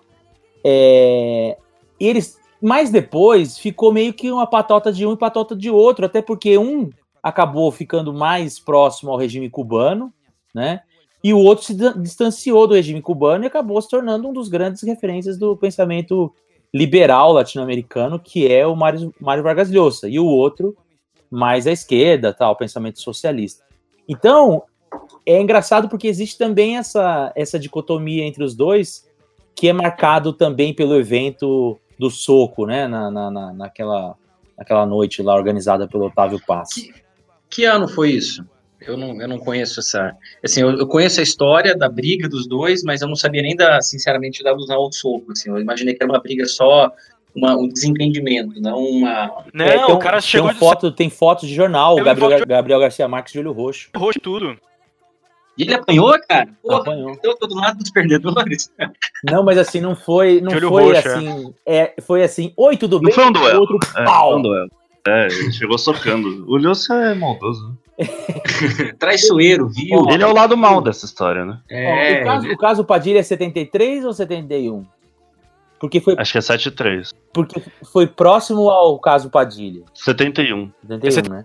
Então, assim, porque foi pró. Então o soco acho que foi 73, assim, porque algumas pessoas achavam que era por conta que, o- que a briga tinha sido por causa disso. Você não tá sabe, você não sabe o que é a briga, né, ô, ô, ô Frias? Não, cara, não, eu, eu tô muito, tô muito por fora das fofocas, cara. Faz tempo que Para, eu não para, leio- para, para, para, para, para, para. para. Faz tempo que eu não leio. Depois do intervalo, então, a gente, a gente conta. Se você quiser saber o motivo do soco, você pode é, fazer igual o Raiuela. Pula pro minuto. Frias, o negócio é o seguinte: teve o caso Padilha, você conhece o caso Padilha, né? Sim. A perseguição do governo cubano Sim. aos intelectuais cubanos e tal. Isso gerou uma movimen- uma movimentação na intelectualidade latino-americana, mas também europeia, de assinar um documento, uma carta, um manifesto contra a prisão do, do Herberto Padilha, e que o Vargas Llosa fez parte daqueles que assinaram e se sentiram traídos pela, pela Revolução por conta da. Porque ele tinha participado de coisas relacionadas à Casa das Américas e tudo mais. E depois disso, a aproximação do Gabriel Garcia Marques ao regime cubano se deu ainda mais forte. né? Assim, ele foi morar em Cuba e tal. É, o, o, o- o- dizem que o. Conta, né? Que o, conta-se que o Garcia Marques sempre dava os manuscritos dele para que o Fidel lesse. né? Não sei se é certo. E dizia, dizia o Gabriel Garcia Marques que o Fidel era o melhor leitor que ele tinha, o melhor interlocutor das obras dele. Ah, devia ser mesmo. O Fidel era um cara. Bom, aí tem o encontro deles. O Otávio Paz organiza uma noite que ele vai, chama toda essa família do Boom e tal, pra ver, se eu não me engano, é alguma coisa de um filme que ele tava inaugurando, que ele tava lançando no México e tal. E aí, nessa noite, o Mário Vargas Llosa, quando encontra o Gabriel Garcia Marques, dá um soco no Gabriel Garcia Marques. E todo mundo achou que tinha a ver com isso. Calma, que nem começou. Que bafão! E acabaram com a festa do Otávio Paz. Depois. Meu Deus, ficou, que fi- horror! ficou aquele ficou climão, aquela como é, que- como é que o pessoal Nossa. fala, aquela torta de climão. Torta de climão. Torta de climão. Total. Só que não era sobre o Herberto Padilha o soco. Acontece que o Mário Vargas Llosa tinha se apaixonado por uma comissária de bordo, se não me engano, da República Tcheca, alguma coisa assim, e tinha abandonado a família para ir viver com a- essa mulher. É, Pra quem namorou a própria tia e É, Tá normal. Escreveu um livro sobre isso, né? E aí, a esposa do Mário Vargas Llosa se comunicou com o Gabriel Garcia Marques, dizendo que estava triste com toda a situação e tudo mais. Compadre, né? Compadre, exatamente. E o compadre foi consolá-la. Ah, Não sabemos exatamente o que aconteceu, mas eu sei que o Mário Vargas Llosa voltou para casa e ela contou dessa que aproximação. coisa. Menino, Pois que é. horror. E o soco foi por Tô causa chocado. disso. Olha, Tá vendo só? Os caras são literatos, pensam a, a crise da humanidade. É, aquela, aquela imagem de Steam, O Borges que tá certo, né? Romancista é tudo populacho. tudo gentalha. Barraqueiro. Eu não sei nem como é que dá um soco vestindo aqueles paletós. Pois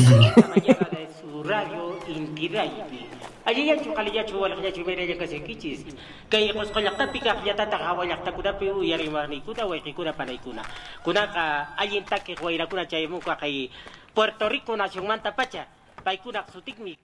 A gente fez um panorama geral legal, bom, com substância aí, com várias dicas pra você rechear aí seu, tempo na quarentena e agora, pelo menos até o dia 20 de abril. Então não inventa de sair, não. Lava bem as mãos.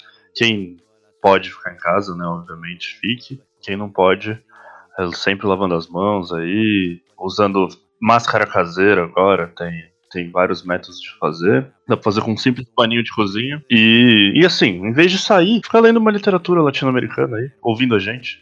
Por que não?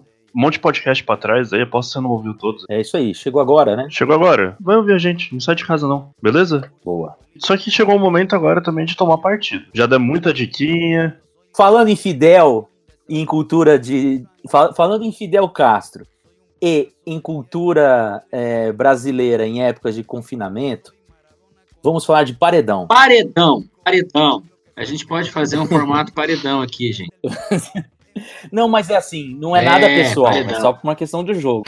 Fora é, é. Olha, mas pulando da brincadeira para um assunto sério, eu vou entrar já no quesito afinidade.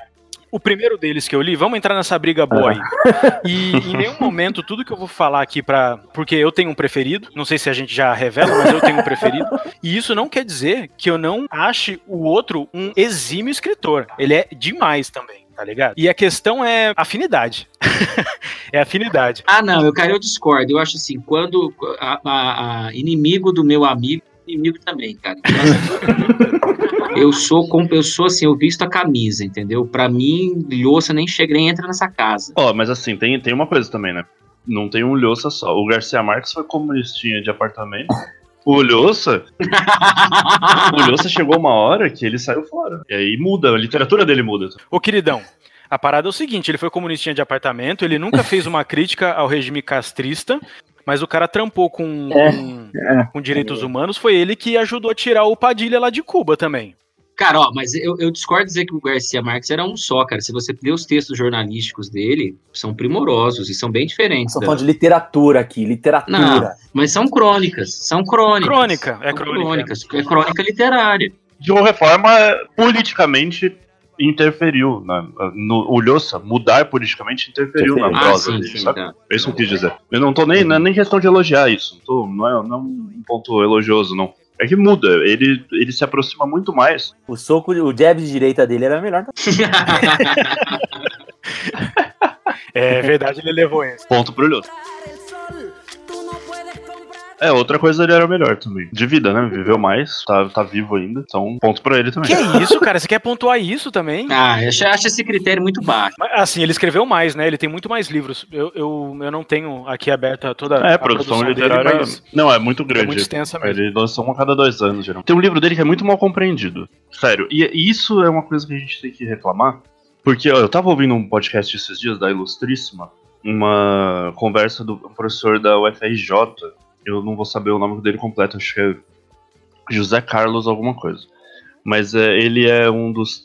Eu acho que ele é tradutor ou consultor sobre a obra. Tradutor mais, desculpa, organizador e consultor da obra do José, Uhum. do- é José Guilherme Melchior, que era um crítico literário e foi um escritor é, do liberalismo e tal. E ele mesmo se Uhum. posiciona, ele fala assim: eu sou de esquerda. E o José Guilherme Melchior tem que ser lido pela academia. Ele é muito mal absorvido na academia brasileira, principalmente pela esquerda, mas que a direita precisa desesperadamente ler ele. Ele diz isso. E eu concordo. E a- acho que a gente renega muito as leituras de, por exemplo, o Lhoça. Ele é mal lido, ele é mal interpretado. De uma vontade. O Lituma nos Andes, é, já, já vai lendo de uma vontade. Lituma nos Andes, cara, ele não é uma obra de antropologia. Ele não tá fazendo uma.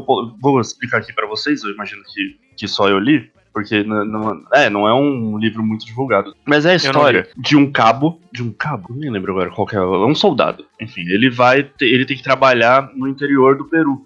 E na época, tava estourado o Sendeiro Luminoso. Mano, trabalha ele e outro cabo, esses dois caras são engraçadíssimos. O Lhosa tem uma coisa de conseguir transparecer personagens muito reais. E os dois são, tipo, muito bunda moles, assim mesmo. E, e eles morrem de medo do Sendeiro Luminoso chegar o tempo inteiro. E, e o livro vai perpassando, é, né, é bem estilão novela, o Lhosa gosta muito disso, e, e o livro vai perpassando todos os acontecimentos do Sendeiro Luminoso ao redor daquela da cidade que eles estão. E, mano, os caras não tem nem arma direito, sabe? Eles com certeza eles vão morrer se o Sendeiro Luminoso chegar. Só que a parada é que as pessoas estão morrendo na cidade. E, e todo mundo achando que é sequestro do Sendeiro Luminoso. Só que no fim das contas, são os donos do boteco que enfiam pisco na galera, que é uma bebida local, e depois fazem uma orgia, matam a galera e comem. E aí, por isso que a gente fala que é má vontade. Porque, ah, não, o Lhosa fala que todo andino come gente. Não, cara. Tem nada a ver. É uma coisa. Ele romantizou o- uma uma agressão, digamos assim, né? Se for pra reclamar de alguma coisa dele, só isso. Mas ele não tá fazendo um postulado antropológico de que toda a galera que vive nos Andes, é, a galera serrana, peruana, é, come, come gente, é bárbaro. Não tem nem a ver com barbaridade, que na verdade eles fazem todo um ritual antes de, de comer as pessoas. Enfim, contem spoiler, acabei de contar o final do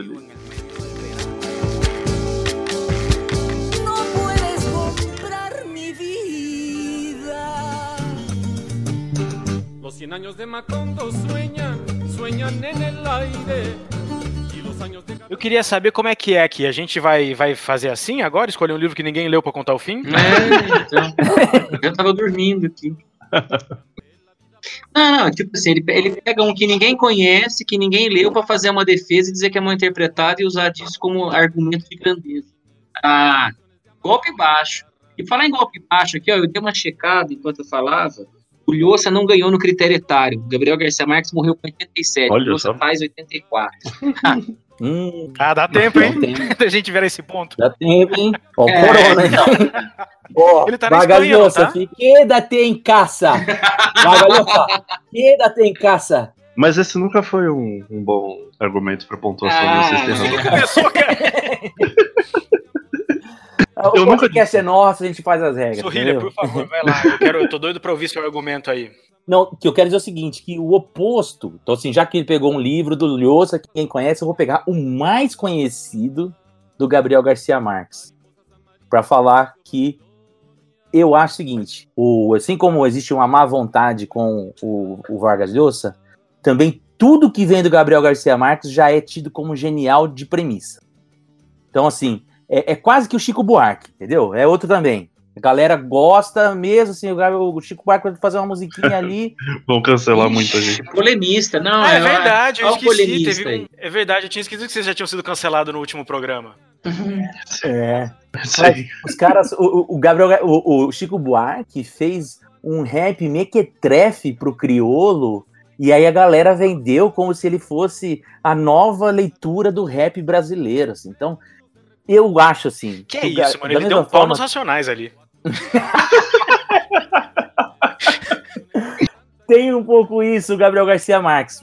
Eu confesso que eu não tinha lido 100 anos de solidão até o ano passado. E eu fui, eu até falei pro, pro, pro Carlos, eu falei assim, ó, eu vou corrigir um, um equívoco enquanto professor de história da América Latina e vou ler o 100 anos de solidão. E não chega aos pés de, ó, a polêmica, hein? Travessuras da Menina Má é melhor. Ah, Esteticamente não, esteticamente não, esteticamente não, esteticamente Ah, mas a história que se vende. Ah, pelo amor de Deus. eu posso me cancelar aqui? Dá licença? Eu vou me retirar. Eu achei que ele ia falar Harry Potter. Então volta aí, eu vou falar, vou falar, vou, vou garantir.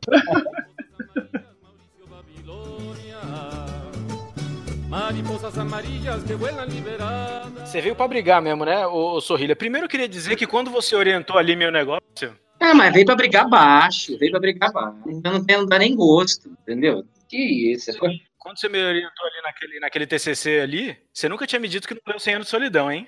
Isso aí é um negócio que a gente tinha que, que, que ter É, sabido de é. antemão. Agora é o seguinte, não, mas por exemplo, tem uma passagem ali no começo do livro do, do Conversa Catedral, que eles estão, que tá lá os, os dois amigos lá, em- embebedando a, a. Não é nem embebedando, colocar droga, colocaram uma droga lá na cola da. que trabalhava na casa do, do, do personagem lá principal. Ricardo. Tá lá o Chispas e o. Isso. É uma tensão que se cria do jeito que o Lhosa vai contando, o Vargas Llosa vai contando ali. Sério, eu não, eu não senti, eu não senti isso lendo Cena de Solidão. Porque a, ideia não é essa, a ideia não é criar tensão.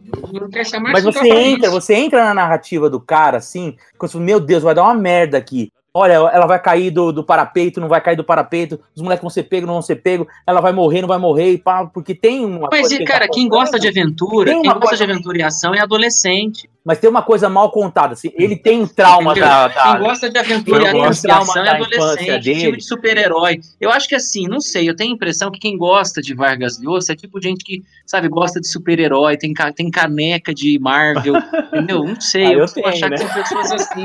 Ops, nossa, eu acho que eu acertei, hein? Não, mas então, calma. O Lhosa não é aventura. Não, não, o Lhosa não tem nada a ver com aventura. Nada a ver. A parada- isso é só um- uma passagem.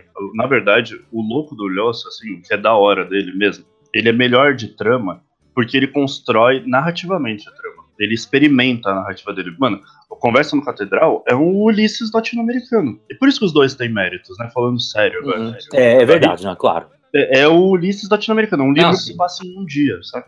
É muito louco isso. Na verdade, isso é outro final, outro spoiler que eu tô dando. Isso Mas- é um ponto do, do Lhosa. É, tem várias vezes que você, você percebe que ele tá contando. que Tem hora que é, é a narrativa que tá voltando e reconstruindo, e tem hora que é ele contando pro cara. Mas agora, assim, quem não chorou com o final de 100 Ah, anos de solidão Ah, não, eu não tem chorei. coração. Não chorei. Ah, sim. Não chorou? Caralho, eu chorei. Eu, eu admito que. Sem querer mudar de lado. Não, sem querer mudar de lado, o final de 100 anos de solidão é lindo. E a parte da chuva também. da Ah, mas a gente Tem- nunca sempre dois soube anos, qual é que é a sua. Os últimos 30, as últimas 30 páginas do Cena de Solidão, a hora que o cara senta ali, que ele tá ele e a prima, que eles vão morar juntos, sei o quê, papá. E aí ela morre, ele começa a ler aquele livro, e papapá. É assim. É foda, é muito da hora, mas eu acho que é anticlimático. É, Essa, essa passagem final é um dos poucos momentos em que o Garcia Marques tenta, no livro, estabelecer uma, uma coisa de clímax, de clímax crescente. Nas últimas. Então, na- nas últimas 20, Então, é, nas últimas me 20 30 prendeu. páginas. Eu, Eu acho que assim, é, ele, é ele muito deixa, é, não é- e não é porque ele tenha, é, ele não tem a capacidade ou condições de criar clímax em outros momentos. Mas é que eu acho que é, a proposta dele, pelo menos é isso que me, que me encanta, é de uma Uhum. narrativa mais calma, entendeu? Mais, é, mais serena. Assim, Eu- isso, isso, uma- isso, sinceramente, é uma das coisas que eu gosto muito jeito peraí, que peraí, ele agora eu quero falar. É. Eu fiquei quieto É. esse podcast inteiro. Desculpa te interromper, mas mais do que isso, eu acho que tem a ver com a escolha da narrativa dele. Então, assim, falando do, do Conversa na Catedral lá, que eu também li, ele. E você pode me corrigir essa tradução do nome aí, Biscoito, à vontade. É, ele tem uma técnica narrativa de- muito boa, o, o Vargas Llosa. Ele consegue é, fazer. é, tratar, é, fazer umas mudanças de perspectiva, mudar ponto de vista, sobrepor diálogos. Isso é muito legal dele. E, puta, eu acho que é o ponto alto dele é, é a, é a- a forma que ele tem condições de escrever uma narrativa, sabe? Por exemplo, Tia Júlia Escrevinhador é uma história muito básica e que o livro só se sobrevive porque o cara sabe muito bem escrever, sabe? enjoa, Sim, mas enjoa. enjoa também, né? As partes das novelas. É, tem- aliás, assim, eu, eu, eu confesso que eu li muito pouco Lhosa, mas você falou dessa, da- fazendo um comparativo, e obviamente eu, eu, por mais que eu tô aqui brincando, que eu esteja brincando sobre a vença dos dois e alguma eventual indisposição minha com Lhosa, eu li pouca coisa, assim, não, não, não por conta disso, mas é porque é um, é um autor que eu, enfim, não, não, não mergulhei a fundo, preciso também corrigir essa falha. Mas, é, é, mas você falando da comparação, é, é, fetiche dos dois, da narrativa dos dois, eu me, eu me recordei de um texto, um texto do, do Cortázar, do Julio Cortázar, que ele faz uma espécie de uma. É um, é um livro sobre. É um texto sobre conto, é um texto de, de- de crítica literária. Ele faz uma comparação é, é, é, sobre os gêneros de prosa, né?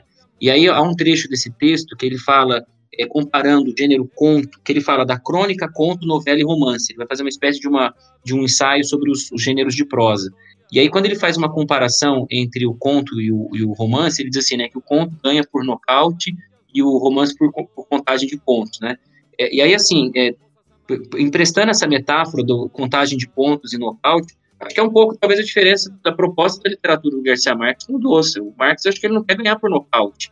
Ele ganha, para mim, pelo menos, ele ganha por pontos, assim, é uma coisa que é uma, uma, uma, narrativa que vai se somando e vai ganhando pontos e ao, ao fim ela, ela tem um saldo muito positivo. Depois que você falou, a gente estava falando do final do livro, né, do Senhor de Solidão, acho que ali é o momento em que ele experimenta fazer uma, uma literatura de, clímax, assim, né, aquela corrida do, do, do, do, último Aureliano lá, né, era, Aureliano ou era Arcádio? Era Aureliano, segundo, né, lendo, correndo contra o tempo, interpretando as profecias de Melquiades enquanto ele vê tudo se consumar, né, aquilo aquilo é fantástico, né? Ali acho que é o momento em que ele realmente explora esse, esse recurso do, da tensão. Porque o resto aí acho que é muito mais mesmo uma coisa suave, uma coisa. Sim, mas eu acho que isso tem a ver com a proposta do, da narrativa do Gabriel Garcia Marques, que é a do tempo. Não é cíclico, mas é aquele tempo que vai e não volta. É uma mistura, você não sabe dentro da linha temporal.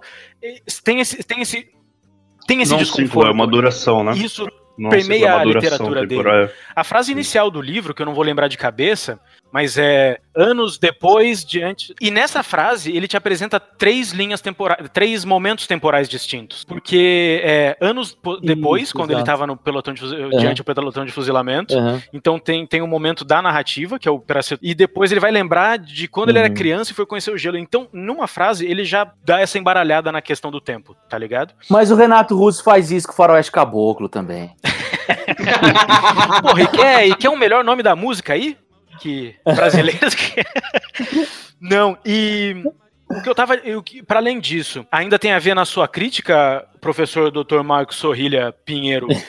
Pra você criticar e achar um é um livro do calibre de 100 anos de solidão, eu acho que a gente tem que fazer o exercício de tentar entender o que, que era esse livro em 1967, o ano da publicação Ah, dele também. Não, gente, eu, eu estava brincando. Sim, sim, eu acho que isso também é uma coisa que, que tem que se levar em, em consideração. E esse Uhum. negócio do- dos pontos corridos aí, do contagem de pontos, eu acho que o Gabriel Garcia Marques ganha porque ele criou o Gabo Cinematic Universe. Os livros completam todo um universo expandido aí, que o Vargas Llosa não fez isso. E eu Ainda. a pa- Ah, controvérsias. Há controvérsia. O próprio, o próprio cara aí do o, Li- o Lituma, É. o- ele aparece, aparece em outros, em outros É, e lugares. tem referências do Pantaleão em outros livros. O Bastismo de Fogo é referenciado. E o Lituma é um personagem recorrente. Ele aparece. Ele é um cabo no. Conversa no Catedral. Uhum. Lá vem. E. Forjado en cien años de amor esa historia. É, então, no e na Catedral é que assim. A tradução tá errada. É, a tradu... Não, na- a tradução nova tá certa, da Alfaguara. Uhum. Que é, o bar se chama La Catedral, né?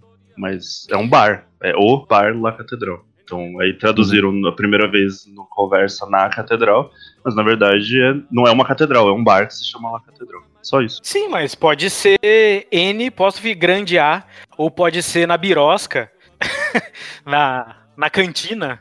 Ou na espelunca. Ah, sim, sim, é. Pode ser, não, com Exato. certeza. Eu acho que vocês podiam escrever junto Conversas no Pereira. Aí, tá vendo? É no Pereira. Tá na... E agora? É. Cadê seu. Deus? mas, é, mas é por causa da metonímia, mas é por causa da metonímia, não.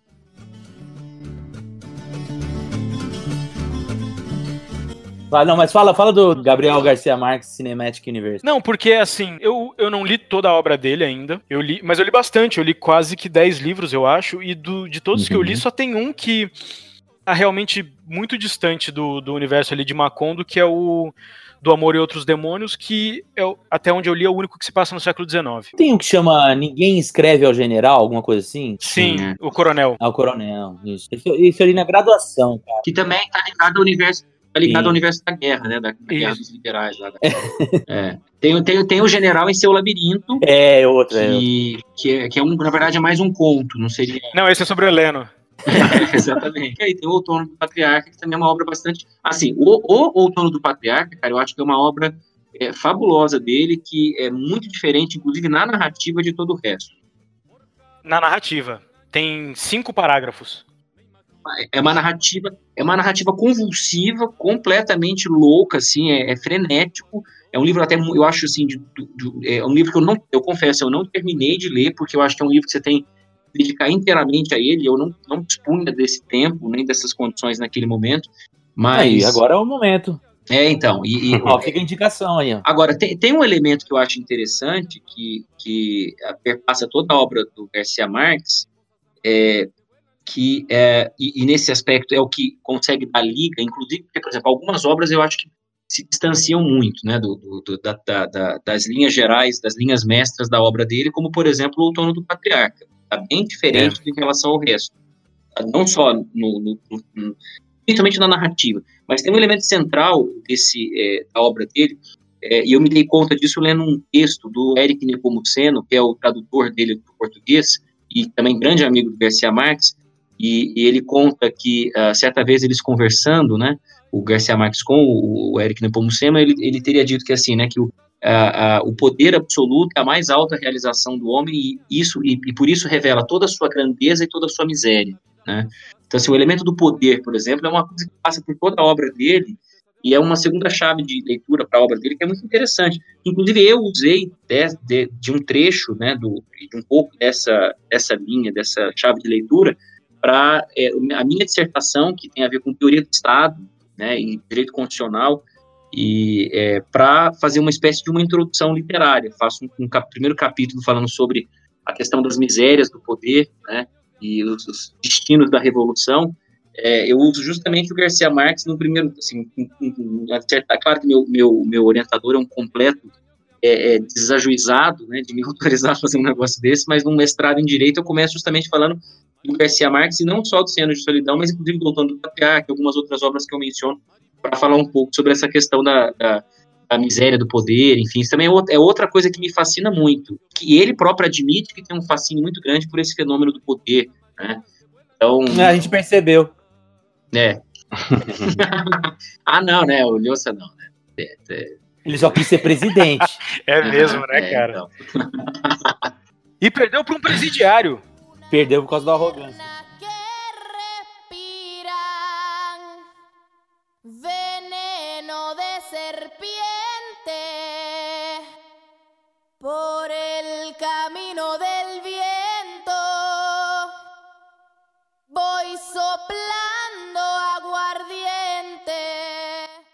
Vocês acham, assim, a gente falou muito de Cena Solidão, vocês falaram de outras obras ali. A gente comenta do Lhosa, mas perguntando pra vocês, o Garcia Marques, a melhor obra é Cena de Solidão mesmo? É a mais marcante? Olha, pessoalmente para mim leram? é porque foi o livro que me fez despertar pra, pra literatura de novo. E talvez seja esse o motivo que eu tô defendendo ele aqui. Porque ele para mim é o, é o. Como eu tenho ele como o maior escritor, o que eu mais gosto, eu acho que o 100 Anos de Solidão é o melhor dele, é o Magnum Opus. É, para mim, para mim também, eu, li, eu não li tudo do Garcia Marques, mas eu já li uma, uma, uma boa quantidade de coisas dele.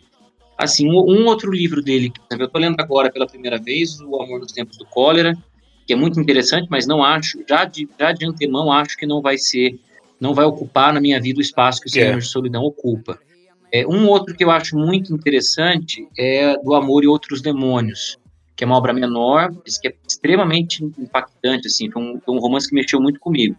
Agora, Oceanos de Solidão, cara, de fato, para mim é a, a, também a minha obra preferida dele, porque é, é, é, a, é, a, obra que me chamou atenção. E é engraçado, porque assim, eu tive uma só pequena narrativa aqui, pessoal, eu tive uma descoberta com esse livro uh, completamente, é, assim, inesperada e, e, e casual, fortuita. Eu, um dia na casa do meu avô, e minha família é uma pessoa de pouquíssimos leitores, né? E, e, tudo que tem de livro na casa do meu avô fica num cantinho, no armário velho, sendo comido por traças. E aí um dia eu lá revirando, eu acho uma edição que era justamente uma edição de, é, acho que era uma, uma, das primeiras edições de Cena de Solidão no Brasil, né? Da editora Record também, mas muito antiga, com as páginas já todas amarelas. E eu me chamou a atenção a capa, que era justamente uma capa que tinha as borboletas amarelas, né? E, e, tinha uma, uma, uma cena, tinha várias cenas no livro, assim, desenhos de várias cenas. E eu olhei aquilo achei poético, de alguma maneira, o título me chamou atenção, a coisa da solidão é, um, é algo que me, que me provoca muito também. E aí eu comecei a ler o livro, isso em 2010. E aí eu confesso, inclusive, que eu só fui terminar de ler o livro em 2017, que foi o ano que eu concluí meu mestrado, por uma razão. Porque eu fiquei lendo esse livro durante sete anos. Né? Começava a ler e quando eu estava me aproximando do fim eu não queria terminar. Então eu voltava e começava a ler tudo de novo. Simultaneamente eu lia outros livros, ia lendo outras coisas. Oceano de Solidão. Eu lia outras coisas, mas assim, o Oceano de Solidão morou na cabeceira da minha cama de 2010. Sete anos de solidão, pois é. E ele, ele marcou assim a, a minha, minha passagem pela universidade, pela graduação, pelo mestrado. Então ele, ele morou na cabeceira da minha cama durante sete anos. Eu viajei com esse livro várias vezes para vários lugares. Ah, sou capaz, inclusive, de associar pedaços do livro a memórias minhas. Então, assim, Uhum. de alguma maneira, o livro mexeu e está ligado assim, a, a um, a um período grande da minha vida. E aí, quando foi em 2017, eu estava concluindo o mestrado, e aí foi quando eu decidi fazer esse preâmbulo literário da minha dissertação, que eu queria falar sobre o Garcia Marques. Falei, bom, eu estaria sendo um estelionatário se eu, se eu terminasse, se eu, se, eu, é, se eu mencionasse um livro que eu não concluí, não terminei, não concluí. E aí faltava justamente as últimas 30 páginas, que tinha sido o mais próximo que eu cheguei do fim do livro em todos os anos, em todos aqueles anos. Então, assim, eu estava quase próximo do destino, eu falei, bom, agora é a hora de acabar os 100 anos de solidão. E aí, então, é, é, eu terminei justamente para ter condições de escrever esse preâmbulo da minha dissertação, e, e, assim, poucas coisas me fizeram chorar tanto eh, quanto o 100 anos de solidão. Primeiro pelo fim da história, e depois porque eu me despedia de uma obra que me acompanhou durante sete anos, né? Sete anos de solidão. Então, assim, para mim não tem como, não tem como eu, eu, eu diminuir a importância desse livro, não só frente à obra dele, porque realmente eu acho que é, é fabuloso, né? A, a, a, a narrativa, os perso as personagens são fantásticas. Me lembra, inclusive, muitas coisas da minha infância. Tem uma, uma coisa de memórias, assim. A própria coisa do. A o próprio José Arcádio Buendia, com seu temperamento meio delirante, megalomaníaco, meio. Me lembra muito de certos personagens da minha própria família. Gente meio louca, meio desajuizada, meio desesperada. E, assim, para mim é um livro quase que. Desculpa, é, como- cara.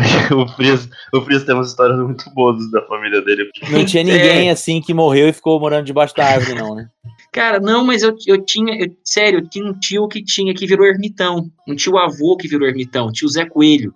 Então, assim, ao, ao ler o livro, eu, eu faço mil associações, né? Então, assim, para mim é um livro que é, é, é, é- é- tá muito ligado a, sei lá, minha, a, a, primeiro porque a narrativa me encanta, a coisa, por exemplo, um dos detalhes que eu acho muito interessante do livro, né, a sina dos nomes que se repetem, porque eu acho que o interessante do Garcia Marques, ele tem uma certa monotonia, uma certa repetitividade, né, que é intencional, para mostrar justamente como que as coisas se repetem. Certas sinas familiares, por exemplo, percorrem séculos, percorrem décadas, percorrem gerações, né, como se há um elemento de continuidade ali naqueles nomes que se projetam, aquelas gerações de Buendia, né, é uma coisa de dizer, olha, a, a vida a vida se repete, tem um quê de sina, tem um quê de destino, de miséria que se perpetua e que se perpetra gerações adentro, né, e que, e que nunca vai se extirpar, a não ser que essas gerações, é, a não ser que, as, que essas linhagens ao, cheguem ao fim. Né, então, o expurgo ali da, da, da, da, do último personagem, do último Buendia, é como que uma espécie de um expurgo de uma, de uma linhagem inteira, de uma sequência, de uma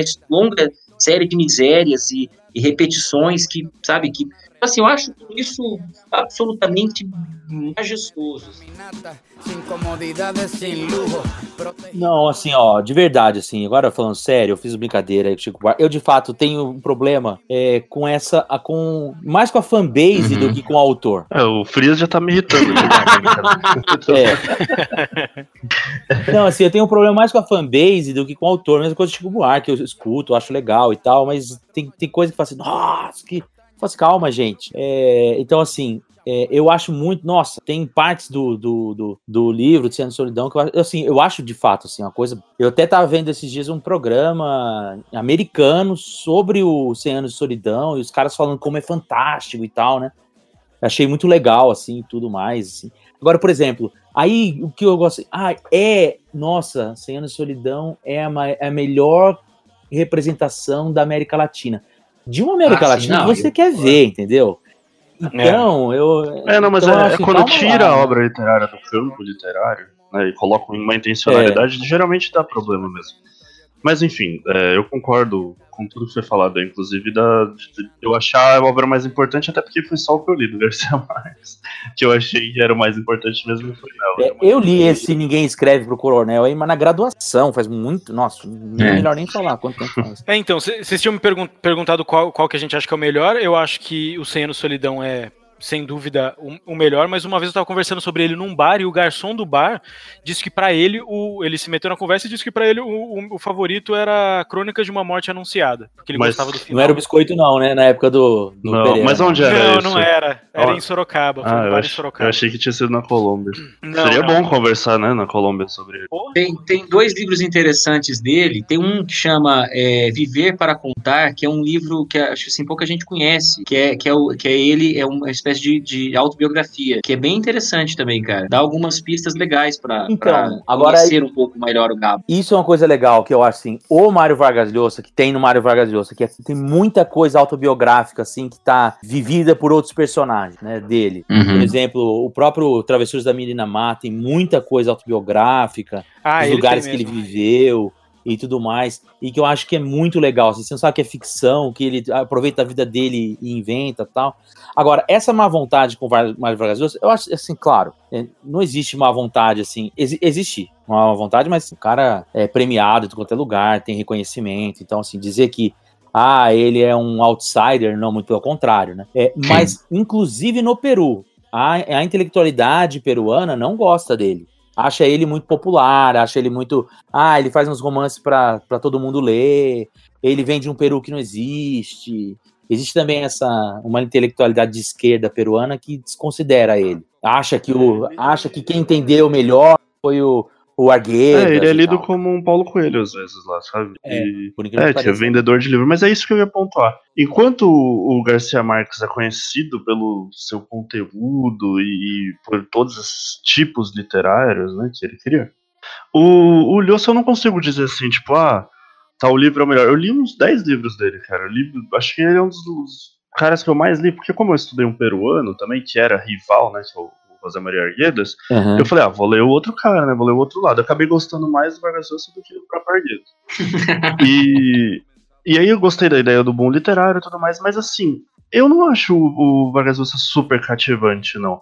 É, Ah, o, conver- sinceramente, assim, né? Era pra eu tomar um lado, eu já tô debandando, mas é, é, entre os dois, a- a- além de não ter muita comparação, É, dá, dá pra se ver que a sua lealdade é frágil, né? Você saiu do Arguedas, É. foi pro Lhosa, agora do Lhosa tá querendo ir pro, pro Gabriel Garcia Marques, né? Então, assim, Não, mas é isso que eu ia falar. O Garcia Marques também não me cativa tanto, assim. É, é que, assim, eu acho que eu tenho um olhar para literatura latino-americana desde sempre, porque é uma coisa que o Sorrilha me, me influenciou, né? Ele que mostrou, você falou, ó, também dá para estudar literatura na América Latina. Olha o campo grandioso que você tem, vasto pela frente. Então, meu olhar sempre foi É. técnico, saca? Eu sempre li Eu literatura já ouvi essa conversa. Ah, em 2011, pô, de, de vamos ó, é, América Latina, estudar aí, ó. Ó, dá uma olhada aí pro, É. pro Vargas Llosa. É, então, exato. Aí, como o Sorrilha te- era persuasivo com esses temas da América Latina, agora ele deve ser mais com a história dos Estados Unidos. Mas enfim, aí eu comecei a ler, eu demorei também pra começar a ler sobre a América Latina e os literatos e tal. Mas hoje o que me interessa mais é a poesia e o ensaio mesmo. E quando eu leio caras, eu acho brilhante, eu acho foda. Nossa, o Cortázar é sensacional. Até saindo do boom, assim, Borges. Pô, Borges é um cara brilhante e tal. Mas aí eu vou ler o José Lezama Lima, que é um ensaio que eu li recentemente. Nossa, é difícil, né? É difícil de ler, mas é, é gostoso, cara. É, é propos- a proposição daquilo. E olha que eu sou alguém da literatura. Eu, eu acho muito da hora ler a história a partir dali. Mas o, o ensaio tem uma proposição pra ler a América Latina, assim, que eu acho brilhante. Uhum. Que depois você vai encontrar. Ou, ou o próprio poema também. Depois você encontra no romance. Uhum. O, o Garcia Marques, ele é muito mais bem lido depois que você lê esses ensaístas, sabe? Ou o Vargas Llosa é a mesma coisa. Acho que a construção do conteúdo é da hora. Mas, pra dar uma opinião, acho que Conversa no Catedral é realmente imbatível. A construção, a- o experimentalismo do livro é foda. E um livro que já foi comentado aqui bastante, que eu sei que o Sorrilha adora e ele falou bastante, mas é que é. Nossa, todo mundo que fala dele fala assim: é, é pra pôr na prateleira do, do, do best-seller. É livro bosta, É. mas que tem um conteúdo muito legal. É o Travessuras da Menina É Má. maneiro, É um é livro gostoso de ler, assim. É, é uma viagem pelo mundo muito interessante. Foi o primeiro que eu li É. dele. É, o primeiro que ele foi Tia Júlia Escrevinhador. Então, eu, a minha relação assim com literatura na América Latina é muito de trabalho. Então, quando eu vou ler para me distrair, eu leio outras coisas e leio geralmente como disse o Frias aí, eu sou um cara que gosta de história de super-herói e tal, então eu vou ler. Mas isso não Eu foi uma ler New- provocação, não, de modo algum, viu?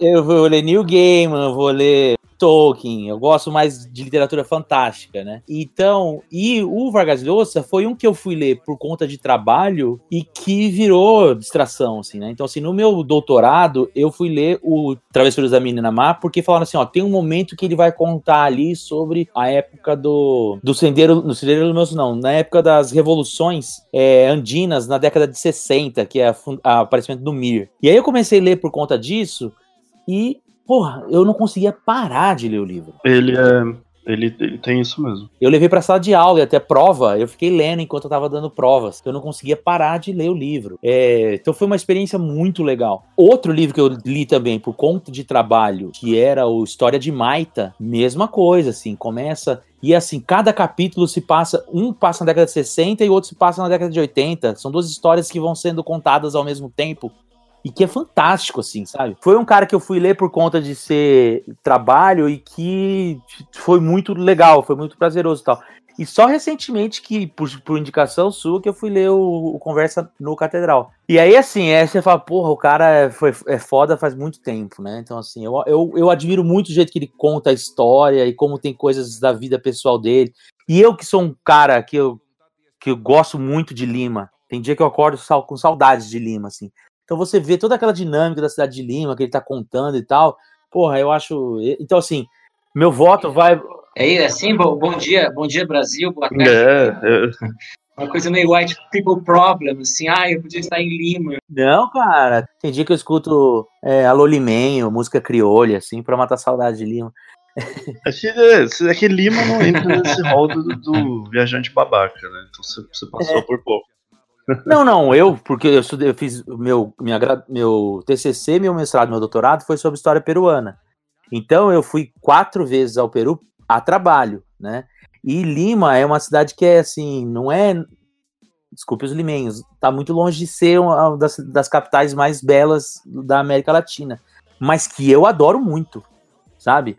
E, e aí tem isso, né? Tanto no, no História de Maita, no, no Conversa no Catedral e no, no Travessura da Minamar, tem um lance, por exemplo, que ele vai falar no Travessura da Minamar, da Minamar, ele vai falar da sorveteria que era da mulher do Mariátegui, né? Então, assim, porra, pra quem estuda história peruana, isso é muito da hora. Então, o meu voto vai pro Vargas Llosa por afinidade. Entendeu? Não tem nada pessoal contra o Mira, Gabriel Garcia Flore... Mira Florenho. É, Mira Florenho. Mas é isso. O que eu ia falar é que é o seguinte: a gente tá aqui debatendo e discutindo e ah, impossibilitados de dar o soco um no olho do outro, mas eu acho que o que dá pra, pra quem estiver ouvindo a gente levar em consideração, pelo tudo que foi dito agora nessa rodada final, é que vai importar muito o livro no momento em que a pessoa vai ler. Vai ter a, afinidade do Uhum. momento da história que a pessoa tá passando. Então, a história aí do Frias, de- de- dele acompanhar o livro, puta, vai ser um livro imbatível. Provavelmente ele não vai ter nenhum outro livro que vai ter esse peso na vida dele, sabe? E assim, eu, eu tive isso com, com o, Solidão. Nada, nunca mais você vai ler uma literatura tão boa, pode desistir. É o que? Estimulante? Mata, já mata na É, já, já para, já para. não, provavelmente não vai ter nada parecido, ou vai ter algo semelhante, mas que não vai, sei lá, passar essa.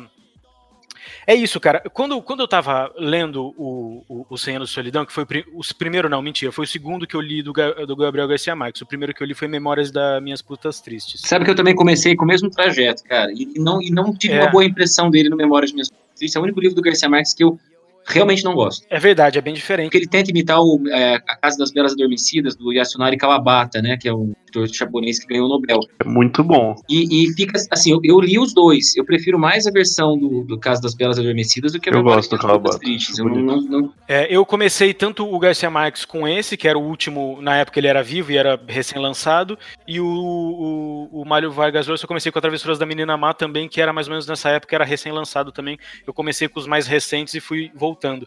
Mas a. Assim, quando eu peguei o 100 anos de solidão para ler, eu li uma narrativa, assim, tem esse negócio de você ter uma, uma afinidade, uma intimidade com. Você lembra do- dos seus parentes mesmo, você. ah, o, o jeito de contar uma história foi a primeira vez que eu vi, e foi da mesma jeito que, que no- depois nas memórias eles narram quando leram Faulkner ou quando leram Kafka pela primeira vez, de você ver pela primeira vez uma coisa sendo narrada daquele jeito, sabe? Naquela passagem inicial em que o Melquiades passa com, com os lingotes de imã, ele não fala que as coisas de metal vão pro imã, tá ligado? Ele não fala a palavra imã, ele fala que ele anda com aquilo e as madeiras rangiam ao som dos pregos soltando e as coisas que vieram, que nunca foram encontradas, é, apareciam de lugares que elas já tinham sido procuradas. É, é uma narrativa que pra mim foi tão, foi tão impactante, sabe? O jeito de contar uma história e o jeito de acreditar naquela. Porque você lê depois o, o, o Olor da Goiaba, lá, o Cheiro da Goiaba, que é o, o livro de memórias do, do Gabriel Garcia Marques, ele fala, cara, tem essa, essa, essa, essa coisa mágica e fantástica, mas é tudo história que eu ouvia de criança, sabe? Aquilo não é um, um exercício de. É, essa credulidade do, do Fantástico, essa maneira de narrar, acreditando nessa, nessa questão que. é, nessa falta de, de- A ciência como uma coisa nova. O cara coloca uma. uma, uma ah, uma dentadura e ele narra que o cara en- rejuvenesceu, sabe? Ou as pessoas. é, quando chegou o cinema, as pessoas foram ver o cinema, e daí a segunda vez que ele- eles adoraram, quando foi a segunda vez. Ah, eles viram que aquilo era um ator, era o mesmo cara que fazia o mesmo papel, e daí eles começaram a perder a- o interesse no Ah, ah, cinema. tem, tem uma. Só, desculpa te interromper, você falou disso, me lembrei que tem uma parte, né? Que é quando os- a, a cidade começa a ser invadida por um monte de novidades tecnológicas que a população de Macondo rejeita, porque acha aquilo tudo um tédio, acha tudo um saco. Exato, é isso seja, mesmo. A é. tecnologia que é entediante, né? Essas novidades que cansam, não é? É porque o que faz sentido é a vida comum, é a vida cotidiana, né? É, são as coisas triviais, não o que é, esses- É, esse, é, ele chama, tem um, tem um trecho que ele fala, né, que a cidade mergulhou naqueles ilusões, uma espécie de, ele usa um termo como se fossem, como se fossem ilusionismos, né, encantados por aqueles ilusionismos que logo eles abandonaram, porque viram que aquilo tudo era, era monótono, era repetitivo, aquilo é que era monótono e repetitivo, né, é muito louco, né. É. E é isso, é você pensar o, o momento que, que você lê essa obra e, e como isso re- repercute pra você. Eu estava dizendo lá, essa obra foi escrita em ses- 67, né? Ela foi publicada em 67. E ela tem lá uma frase que se repete que diz lá que o, o coronel Aureliano Buendia promoveu 32 revoluções armadas e perdeu Uhum. todas. Imagina para um cara de esquerda na América Latina lendo isso no Uhum. ano que morreu Che Guevara, tá Uhum, ligado? faz sentido. o, o peso que não tem. Eu acho que isso, essa obra, de uma maneira geral, sacudiu muitas pessoas. E você no final vai, vai ler isso, porra, você você chora com o final, você. O, o, o autor, o Gabriel Garcia Marques, ele diz que quando morre aquele personagem que ficou lá embaixo da, da árvore, quando ele escreve a morte do cara, ele não conseguiu fazer mais nada, ele subiu pro quarto dele e Uhum. chorou o resto do dia, tá ligado? Porque é uma obra que, que, que passa Da isso nas hora ele, dele ter vivido a própria obra, sentido assim, né? Chorar com o próprio escrito É, seu, cara, é da bonito. É, é, enfim. É, é, é bonito. E daí, só pra concluir a minha linha de pensamento, é o seguinte, cara, nessa briga entre Mário Vargas Llosa e Gabriel Garcia Marques, eu acho que o que a gente pode tirar é que nem quem ganhar, nem quem perder, não vai ganhar nem perder.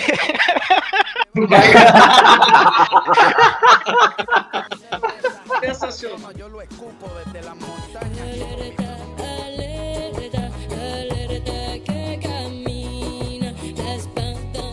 Bolívar por América Latina. Pra gente ir finalizando, ainda quero pedir uma coisa pra vocês. Queria uma dica de. Assim, tem que Uhum. ser América Latina ou anglo-saxã. Pra esse tempo de quarentena aí, pode ser uma série, pode ser um livro, pode ser qualquer coisa que não seja Garcia Marques e Vargas Llosa. Beleza? Posso começar? Pode começar. Vou começar então, como eu sou adepto da literatura para esvaziar a cabeça, eu não gosto de literatura muito cabeça, é, eu indico o escritor argentino Federico Andazzi e o livro O Anatomista. Eu acho que é excelente, o livro é excelente, é a história do médico que descobre o, clítoris. Se passa na Itália do, do século XV, XVI, uma coisa assim. É muito bom o livro e é um argentino, Federico Andazzi. E tem galera que tá procurando até hoje. Vai ler o livro dele. Só lê o livro lá que você acha. Você viu a carapuça aí? Ô? Já tô com a Amazon aberta. e aí, quem mais? Próximo. Olha, cara, eu não tinha pensado nisso, eu fiquei um pouco na dúvida aqui. Eu pensei em sugerir uma leitura mas eu não. Você leu outros caras do Boom, né? Eu lembro de você lendo o Juan Rufo. Eu li, eu li o Juan Rufo. Eu acho que ele. O livro é delicioso, o Pedro Páramo, né? Pedro mas Páramo, ele, é, ele é difícil. Eu acho que eu li uma vez só. Ah, mas eu tinha pensado em, de repente, sugerir pessoas para além do, do, do Boom, pessoas mais contemporâneas, sabe? Porque. Ah, legal. Ah, pra Manda não bala. parecer que o negócio acabou ali. Ah, eu vou falar Quem? três aqui que eu pensei agora de, de pronto. Que eu li ah, o Davi Toscana, que escreve, eu li o dele, o Santa Maria do Circo, dos anos 90, que é. Puta, é, uma, é pra você ler tranquilo ali, pra desanuviar a cabeça. É uma literatura bem sossegada. Ah, a Laura Restrepo, já que a gente falou tão pouco de mulheres. Ah, É, a gente já fez essa, cri- a gente já fez autocrítica É. aí.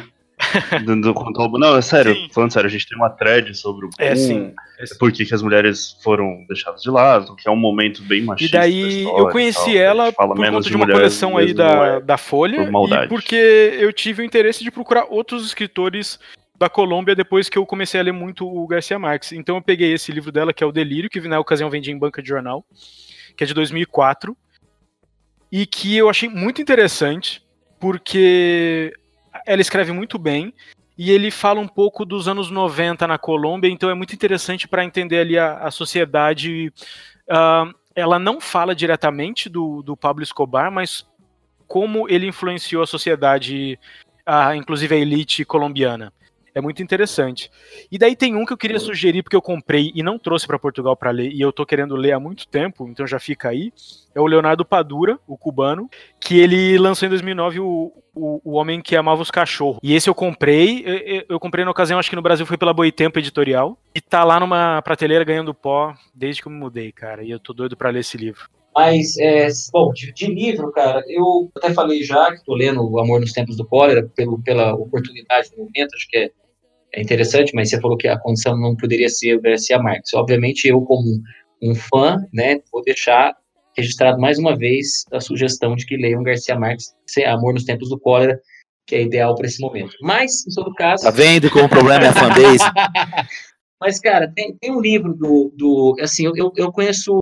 Eu, eu não vou falar nada de, lati- de autores latino-americanos, porque de fato eu- eu- é, um, é um, uma área em que eu não domino muito, né? Então, ah, os que eu mais conheço mesmo são esses, né? Cortázar, é, é, é, o Garcia Marques, o Lhosa. Então, assim, não tem um repertório grande de autores para sugerir nada além do que a gente tenha falado aqui. É, tem um autor que, um livro que eu terminei de ler recentemente, pouco antes da, da quarentena começar, que é um do Hemingway, né, que é O Adeus das Armas.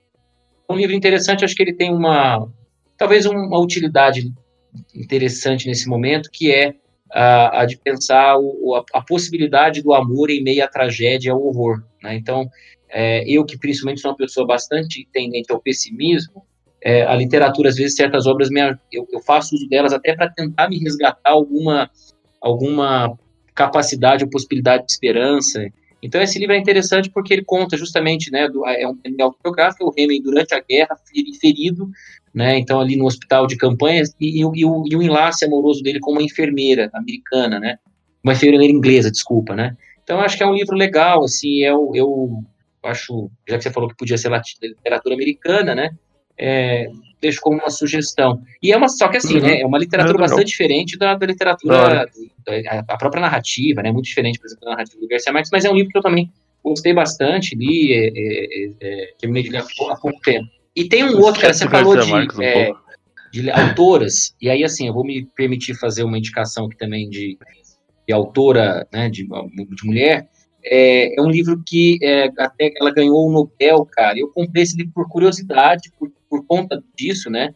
Daí a gente até falar que, de fato, a, a, a presença de. A, a, falta né, de nomes femininos nesses prêmios, inclusive, faz com que a gente tenha pouco interesse de procurá-los, né? Procurar títulos de autoras.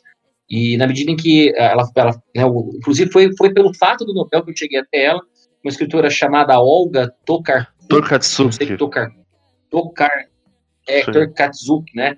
O livro famoso dela, É que é sobre os ossos dos mortos, é, que está traduzido para o português. É um livro bem interessante, assim, uma, uma experiência literária muito incomum que eu tive e bastante aprazível. Bastante, não, não é, ela não é americana nem nada, então assim, eu estou fugindo aqui do, dos critérios, né? Mas eu acho que para fazer uma indicação aí, fazer a devida é, menção ao nome, né, é, ao, ao nome feminino, acho que é um livro que eu li, porque eu de fato também li pou- poucas autoras, é uma, uma coisa que eu também tenho, outra deficiência minha, né, ter ido atrás de poucos nomes femininos, mas é, esse foi um que eu conheci há pouco tempo, li, gostei bastante e fica como sugestão, porque também acho que tem uma oportunidade interessante para o momento que a gente está Beleza. vivendo, né? É meio que uma, uma Beleza. Legal. Eu t- também comprei o livro dela. Comprei não, ganhei. E com ele aqui. É, e é meio maluco, assim, né? É meio uma distopia, né? Então, pra, é, pra gente que tá em- vivendo distopia aí, é uma, uma boa literatura distópica. Ganhou na permuta, Biscoito? Bom, eu vou. Carol me deu. Senão a gente já pedia aí. Galera da editora aí que tá ouvindo. Vou fazer um unboxing. Bom, então pra fechar eu vou dar minhas indicações também. Seguir a ideia de indicar mulheres. É, a Silvina Ocampo teve uma tradução feita ano passado, é, A Fúria, eu achei da Companhia das Letras, e foi considerado um dos, um dos melhores livros do ano, assim, né? Toda a sua edição, a sua tradução tal, é bem legal. Ela é irmã da Vitória Ocampo, a gente citou ela um pouco aqui. E também participou da formação da revista Sur com o Borges, que é a minha segunda dica. Tem que ler Borges. Sério, assim, pra vida. é- o cara é, de uma magnitude, assim, é inexplicável. Só quando você lê que você entende mesmo é, que, o que é, é mais do que literatura aquilo. Então, é, eu acho que é, é legal, vá atrás, o Aleph, ficções ou mesmo saindo um pouco da literatura, aquele História da Eternidade, são bem legais. E a obra poética dele é maravilhosa.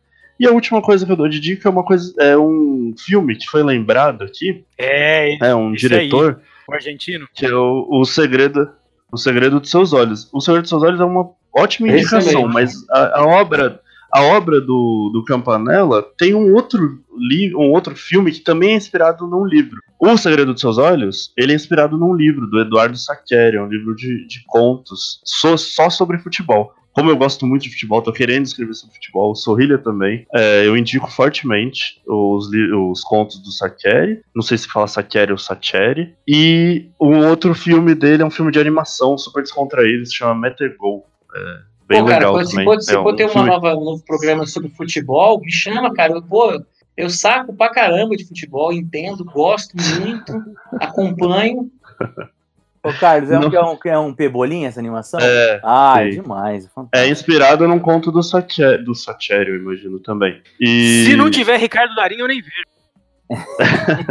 eu acho que o Darim faz dublagem. É uma animaçãozinha, que é legal. Filme É argentino uma que não tem Ricardo Darinho, eu nem ligo. Então, é uma- eu não tenho certeza se ele participa, mas é uma animação, né, latino-americana. Isso é muito legal. O Darim foi Porque- cancelado, hein? Porque a gente não manja muito, né? sabia dessa. De animação aqui da região. Não conheço muito. Então, uma das poucas que eu conheço, ela é totalmente argentina, assim, bem legal. E, e aí fica a minha indicação e minha despedida também. Foi ótimo participar com vocês desse podcast. Então tá. Falou. Valeu. Muito obrigado pelo convite. Coitado de quem vai editar isso aí. Pessoal, valeu, foi muito bom, viu? Obrigado pelo convite, pela oportunidade. E é isso, um grande abraço. Falou. E hasta luego.